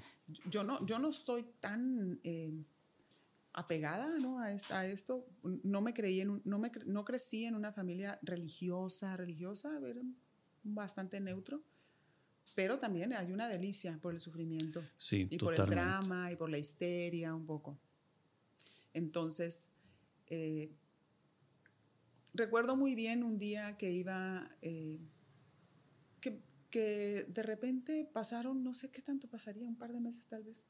Yo me dediqué en ese momento a vivir el duelo, A sentirlo, pues. a sentirlo.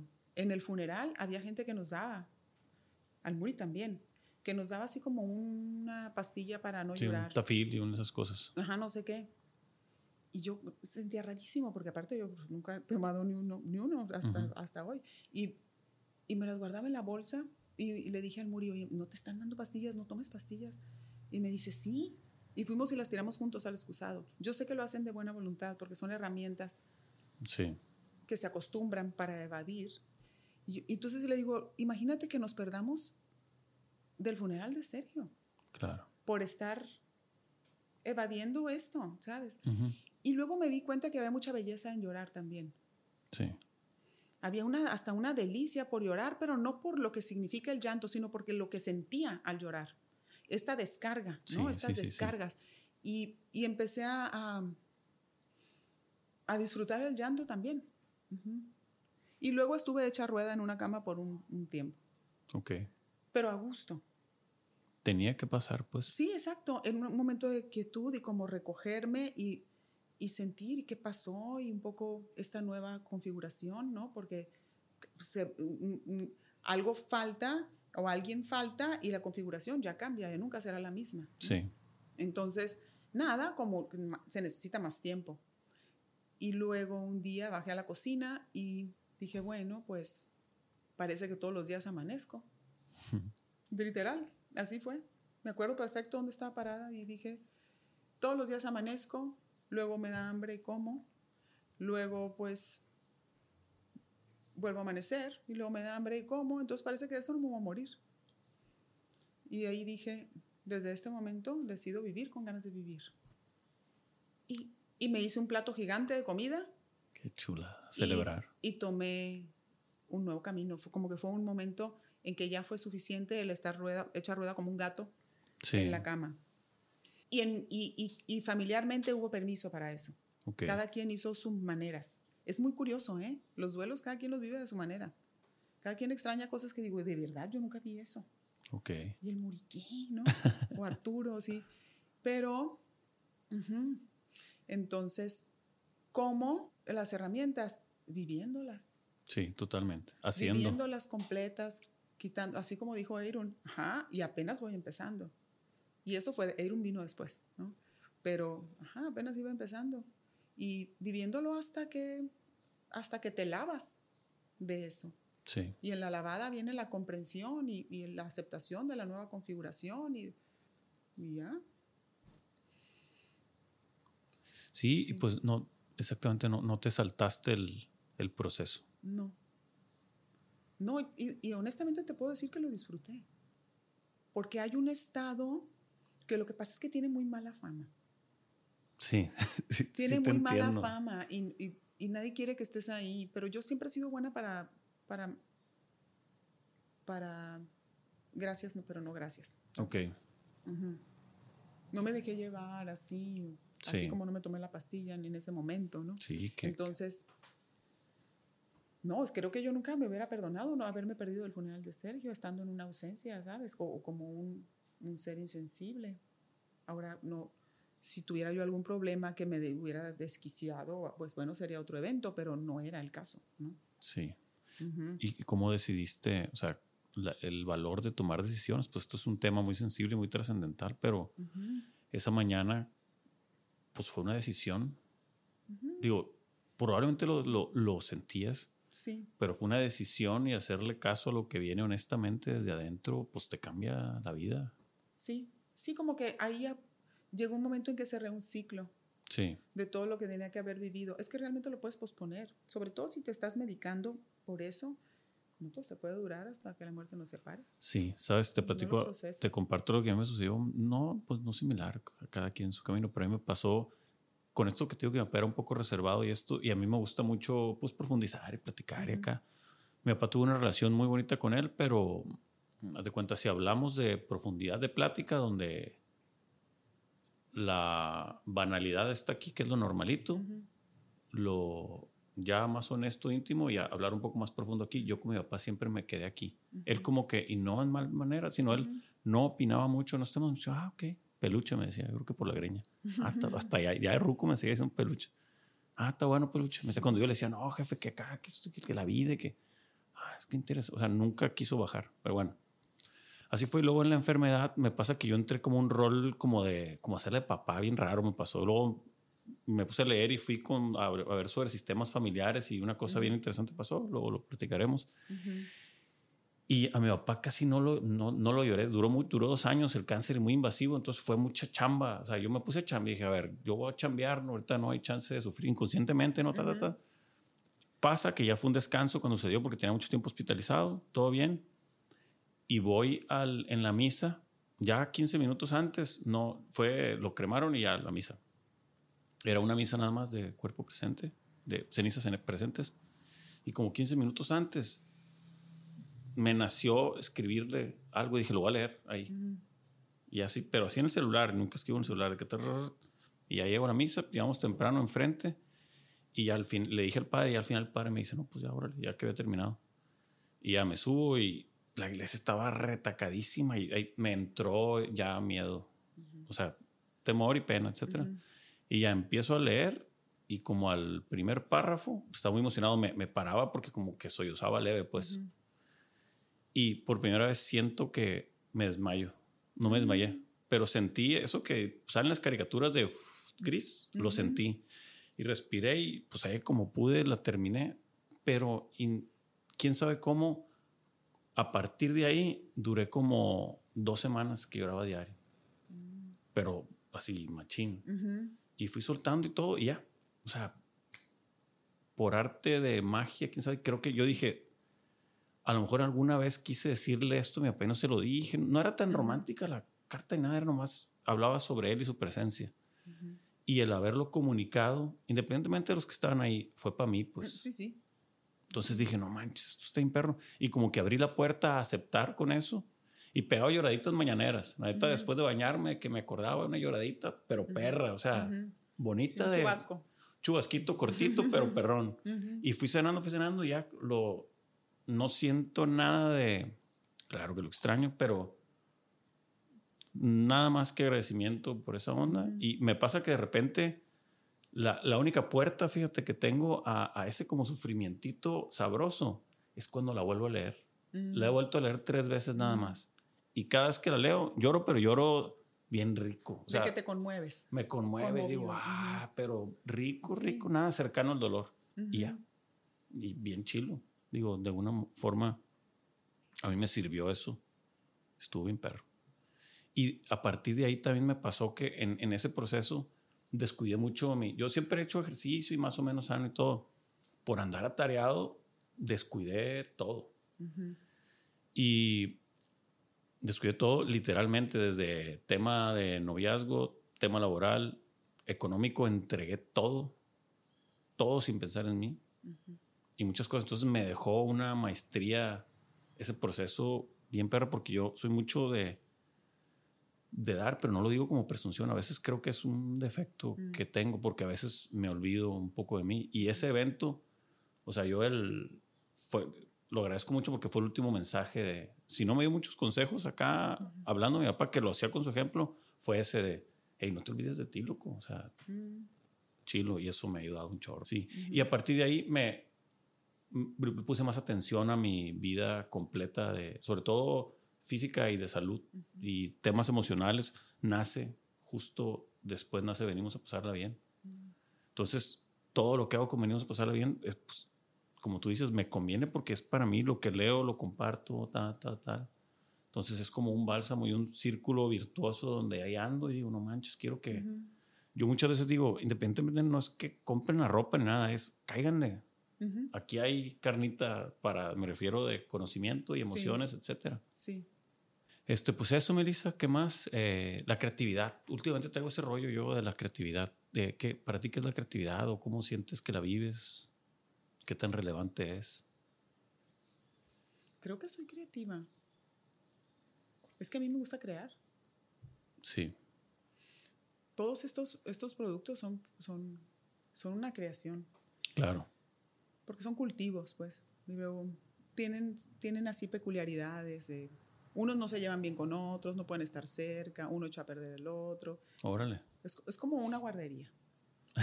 el que sí, el que no vomita, se, no le cae bien el de al lado, dejan de fermentar, los tienes que separar, a uno le gusta el frío, a otro no le gusta la luz, al otro le gusta el calor, así va. Ok. Y, y, es, y resolver esos problemas, porque cuando yo hacía todo en chiquito para la casa, pues todo era muy fácil. Era uno a la vez, pero ahora que todos están juntos.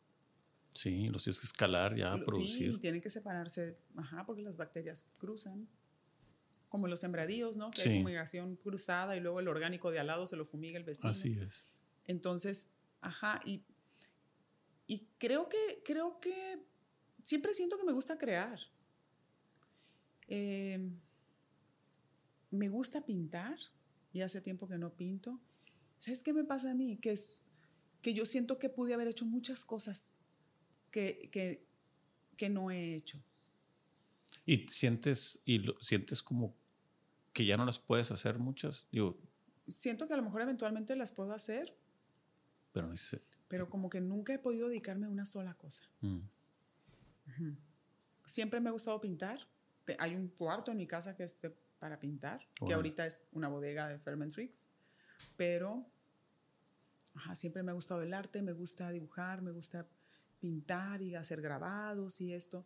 Y luego me gustan los idiomas y, y como hay cosas por las que no me fui, me gusta el flamenco y por las que no me fui y, las veo así como, ah, también hubiera estado padre eso. No sé si eventualmente lo haga. Sí, es que creo que hay como pues un hilo conductor de todo eso que a lo mejor el placer per se a lo mejor no es la actividad en sí. Digo, claro, es esa parte de a lo mejor es algo nuevo, sentir. Creo que entendiendo el, el por qué, tal vez se pueden tomar decisiones más chilas. A mí también me pasa eso. Justo ahorita me acabo de inscribir en un. Pues yo teóricamente me dedico a la creatividad, ¿no? Pero yo siempre digo mucho que la creatividad no es como un don, es más como un, es práctica, lo que comentabas. Y es animarte a, a hacer o a decir. O sea, hacer, me gusta hacer. Hacer, exactamente. Me gusta, hacer. Mm, siempre quiero hacer algo con algo. siempre quiero eh, eh, subirle un lado a una falda, ¿sabes? Mm. Como que siempre quiero hacer algo con algo. Como que así como viene, no. Siempre with a twist. Sí, pues es que es- creo que es una forma de comunicar también. Pues, o sea, yo, yo el otro día estaba como pensando en eso también de, pues la vestimenta comunica y una forma, todos tenemos cosas que decir, hay gente que hasta de los estereotipos que tú dices, ah, esa persona anda vestida así, está comunicando algo, y hay unos muy estigmatizados y hay otros que no Sí. tanto. Pero sí, esa parte de, Está comunicando lo que significa lo que trae. exactamente, Me he visto exactamente. de esto. Sí. Sí, ahí en, la, en el tema de la creatividad está bien interesante cómo, o sea, la creatividad nace, creemos, se cree mucho que la creatividad es que te llega la creatividad y, y- y funciona, pero realmente es un proceso súper práctico de una idea que llega o conectas dos cosas, la, verbaliz- la verbalizas mentalmente, pero en el momento en el que la escribes o la dices, se empieza a, a a convertir en realidad. Entonces está bien interesante que teóricamente el origen de ser creativo es registrar tus pensamientos, ya sea mentalmente o escrito o platicárselo a alguien. Porque ponerlos afuera. Así es, porque a fin de cuentas, pues casi todo existe porque hay alguien presente. Como dicen, la música no existiera si no, no existe si no hay alguien que la esté escuchando. Entonces, casi todo es así. Entonces, por eso la importancia de la comunicación, la creatividad, como hasta decírtela a ti mismo o simplemente en tema de percepciones, pues alguien puede decir, ah, Melissa es bien creativa. ¿Por qué dice que es creativa? Es o a lo mejor por eso que le haces a tu vestido o por lo que dijiste alguna vez. Entonces, para entrar al mundo de la creatividad y la creatividad como fuerza creadora, o sea, hasta el acto de llegamos al mundo por un acto, el acto de creatividad más grande que hay es la vida. Entonces, hay un- creo que hay un mundo bien bonito y lo saqué al tema porque pues te considero una persona creativa que ahorita estoy aprendiendo un chorro y nos estás compartiendo en, con experiencias de vida y verbalizando un chorro de pensamientos. A mí me- ahorita me está sirviendo un chorro esto porque al decirlo me acuerdo de cosas que a lo mejor yo ni me acordaba o- Sí. o, nos, nos trae el presente, cosas para a lo mejor tomar algunas decisiones y seguir. Sí. Yo creo que todos los humanos somos creativos, por eso hicimos estas, esta, por eso hicimos un iPad. Sí, Por, no sé qué tan creativo un, un- un animal pueda ser, o sea, es nuestra creatividad lo que nos hizo estar donde estamos, ¿no? así es. Lo, lo que nos hizo, con el tema de la nutrición, es la creatividad la que nos hizo hacer tecnologías diferentes, técnicas diferentes para, para comernos nuestro entorno. Sí, Porque el animal no, no, no, no diseña algo, solo hace lo que naturalmente le viene. claro, es que pues está, ahí entra el tema del juicio, pues. Y nosotros inventamos herramientas, y empe- y- hicimos el fuego, descubrimos el fuego y empezamos a cocinar Sí. y a fermentar y a germinar y a disecar y a, ¿no? A Ay. secar, ¿no? Los, los nutrientes, deshidratar. No sé, como que, o sea, habrá quienes más creativos que otros, pero como animal humano somos creativos. Sí, naturalmente, como parte del proceso Es- Tenemos evolutivo. una cosa de, de, de, de- verle varias puertas a una, a una cosa fija. Sí, yo el otro día, no me acuerdo con quién nos estaba platicando, está bien, inter- digo, es algo, a lo mejor es tan obvio que no nos damos cuenta, o si es obvio, yo no me he dado cuenta, de que como toda la tecnología en todas sus facetas busca imitar la naturaleza. O sea, Cuéntame más. no, pues, haz de cuenta, el fuego es, fue tecnología, estaba imitando al sol que lo calienta. Eh, un empaque imita a la cáscara del plátano. Eh, un iPad, pues posiblemente tuviste y tus pensamientos o tu cerebro. Sí. Entonces, Ah, claro, está siguiendo un lenguaje que ya existe. que ya, o sea, Y sí, solo lo. y por eso puedes inter. lo ¿cómo se puedes adquirir Ajá. e, e Interactuar. interactuar con él. Con él. Ah, Y entre más tú consideras algo más tecnológico, entre más natural se vea. Mm. Entonces está bien interesante. Curioso, en lugar de alejarse, hacer algo nuevo y extraño es algo lo, lo más simil posible. Así es. Eso Y- es más avanzado. Exactamente. Entonces, como eso que hablan de los ciclos de la evolución y la Tierra, muy probablemente vayamos a una onda de, a ver, todo este rollo, espérate, pues aquí está como el, la historia esa de, está bien interesante, de, está un vato pescando y le dice, no sé si te la sabes, de que tú ponte a, o sea, hey, pues pescas muy bien, ¿por qué no sacamos más pescados para que saques más lana? Y el vato, no, pues, o sea, ahorita estoy bien. Y el día siguiente llega y, oye, ¿sabes qué? Ya traigo lana para poder hacer algo y que vivas por fin tranquilo. Y no, le empieza a proponer mil cosas. Y dice, pues, ¿dónde es que ya te retiras de que hicieras lo que te guste? Y el vato dice, pues, es que ya estoy haciendo lo que me gusta. ¿Para qué me aviento todo si voy a terminar aquí? Digo, no es un tema de mediocridad ni mucho menos, sino va mucho eso con la tecnología. Creo yo también de que es, o sea, ya hasta quieren poner con el Neuralink ese, quieren ponerle un chip al cerebro o los carros o sea, todo está volviendo a, hacerlo más parecido. Pues ya es con el chat GPT están invitando. Como una extensión del humano nomás. Como Así si fuera es. un dedo más, como si fuera, no sé. Así es. Entonces ahí creo que, digo, mi conclusión es, ya las respuestas ahí están y la naturaleza manda, por más tecnología y todo, todos están tratando de imitar a lo que ya nos, aquí nos pusieron en este juego tan perrón. Digo, a mí me encanta vivir. Este, entonces está, está chilo eso todo estaba resuelto. Sí. Todo está resuelto. Es como una versión alternativa de eso, porque todos los sistemas son impresionantes. Ahora en la mañana, en, el, en la visita del, del jardín botánico, es que es hermosísimo. Tiene un vigor. Sí.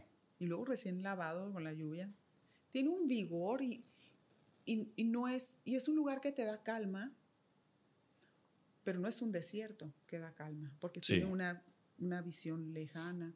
No, las plantas se te vienen encima aquí. Sin embargo, hay mucha calma. Sí. E, es, podrías decir que visualmente es ruidoso, si es que se puede decir eso. Tú a lo mejor conoces más, porque el ruido es de la oreja, sí, sí, ¿verdad? Sí. Pero, ajá, pero, pero tiene una paz y una presencia de, de, una, de un vigor concreto, como, como con toda su sabiduría, como... No muy, hay, muy no hay, puro. Sí, pero complejo a la vez. Sí, sabes que, sí, ahorita de eso, de eso que dices, eh, por ahí leí algo y luego escribí, me gusta escribir, escribí como un, yo escribo cuentos cortos principalmente. Y habla, está justificado en algo que leí, pero yo le metí ahí pues salsita. Me gusta uh -huh. como la realidad ficción. Uh -huh. Y argumento ahí que ese, ese sentimiento de paz cuando vas a la naturaleza, cualquiera de sus expresiones, desierto, bosque, jardín botánico, mar, uh -huh. etcétera, es porque estás rodeado de seres vivos. Estás en compañía. En una fiesta, ¿cómo te sientes cuando están tus queridos? Te sientes muy bien porque hay humanos alrededor de ti y la naturaleza te hace sentir mejor y llega esa paz y esa sabiduría o esos mensajes porque no hay juicio. Imagínate que estás con 100 árboles, son 100 seres vivos, pero no hay energía negativa porque nadie, no, no existe el juicio en ellos uh -huh. y son seres vivos. Uh -huh. Entonces esa energía es como si estuvieras con 10 humanos súper buena onda que te están deseando lo mejor. No te están calificando. Exacto, entonces uh -huh. por eso la naturaleza, digo, yo le metí un rollón ahí, pero estoy hablando de la parte como más normal. Te sientes muy bien cuando te metes al mar, esa calma y esa relajación. Imagínate cuántas plebes hay viviendo ahí abajo, miles y millones de pescados durante un corto tiempo. Es, no hay juicio. O sea, el mar, los cangrejos, el bosque, los pinos, hasta ver el fuego, no hay juicio y son cosas vivas. Entonces, pues está bien interesante aprender eso de pues meterle menos juicio a las cosas porque independientemente del beneficio propio vas a hacer sentir muy bien a alguien que uh -huh. le puedes decirlo como ese amigo que todos o amiga que todos tenemos uh -huh. que tú sabes que le puedes platicar lo que sea y no te va uh -huh. sí. esas son joyas así son joyas. pasadas yo de tengo, lanza y yo tengo yo también tengo tengo, tengo la fortuna y que me arraiga también de repente épale no sí Padre. sí sí eso entonces Padre. sí y fíjate, ahorita que dices, es como ir a convivir con los con lo que eres, ¿no? Con Exacto. más de lo que eres. Exacto. Y a las bacterias también les gusta eso. Claro, totalmente. A las bacterias que viven en nuestro cuerpo le, les gusta. Te, si tú vas a un jardín y las bacterias están también en el ambiente y tocas una hoja, son parte de la misma bacteria que tú necesitas. Y dice Sadhguru, un gurú de Mysore. De sí, sí sé quién es. Ah, bueno, él es de Mysore, de donde es el Ashtanga. Y que es pues la ciudad a la que más he ido cuando estoy en India. Y dice, tienes que llevar tus intestinos a, las, a la tierra, porque ¿verdad que a ti te gusta reunirte con tus amigos? A las bacterias Ah. también les gusta reunirse con Perrísimo. sus amigos. Quieren ir a ver a sus primas. Y entonces a través de inhalación metes esos microbios que son parte de tu propia vida, así como los, las plantas necesitan las cochinillas y las Sí, y sí, los sí. y toda esa vida. Las plantas tienen los intestinos por fuera, las raíces son sus intestinos y la bacteria la tienen por fuera, son, las, son esta vida bacteriana que hay y de animalitos que hay en la tierra. Se quieren, se quieren encontrar, hay que llevarlos a caminar. Dice, ¿lo pueden creer? En Occidente hay clases para abrazar árboles, cobran. cobran por abrazar árboles. Pues y lo único que necesitas es que necesitas ir a, a- a que llevar a tus bacterias que se Claro, encuentren con sus primas. claro. Y eso te hace alegre a ti, ¿no? Es, es- es como si fuéramos un planeta. Sí, Y las bacterias son todos los seres vivos que viven en ese planeta.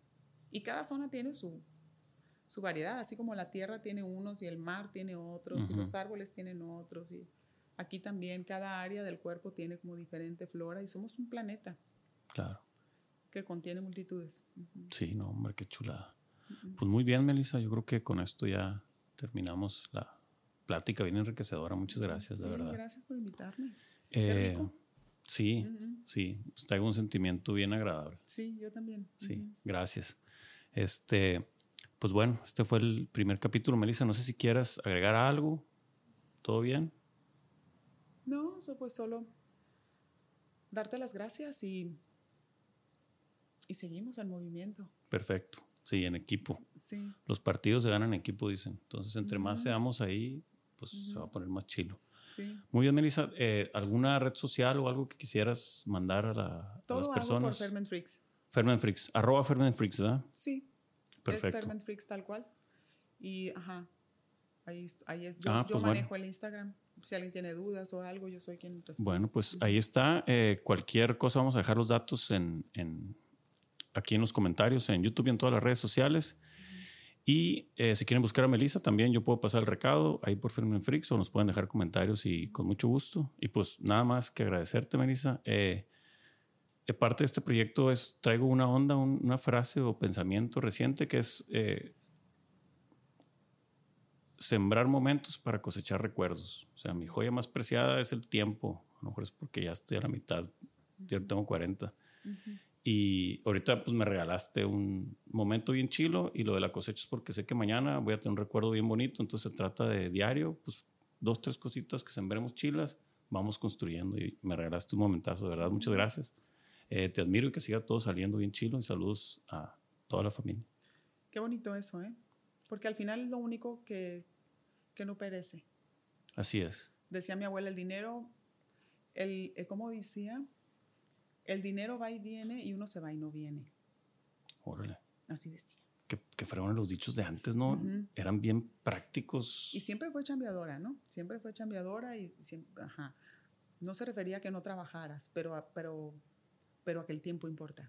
Claro, Y como va solo, uno Sí. no lo puede frenar. Sí. El tiempo va solo. Entonces, pues sí, a andarlo con presencia. Eso. Perfecto. Pues muchas gracias, Melissa. Dale, Nos gracias. vemos. Gracias.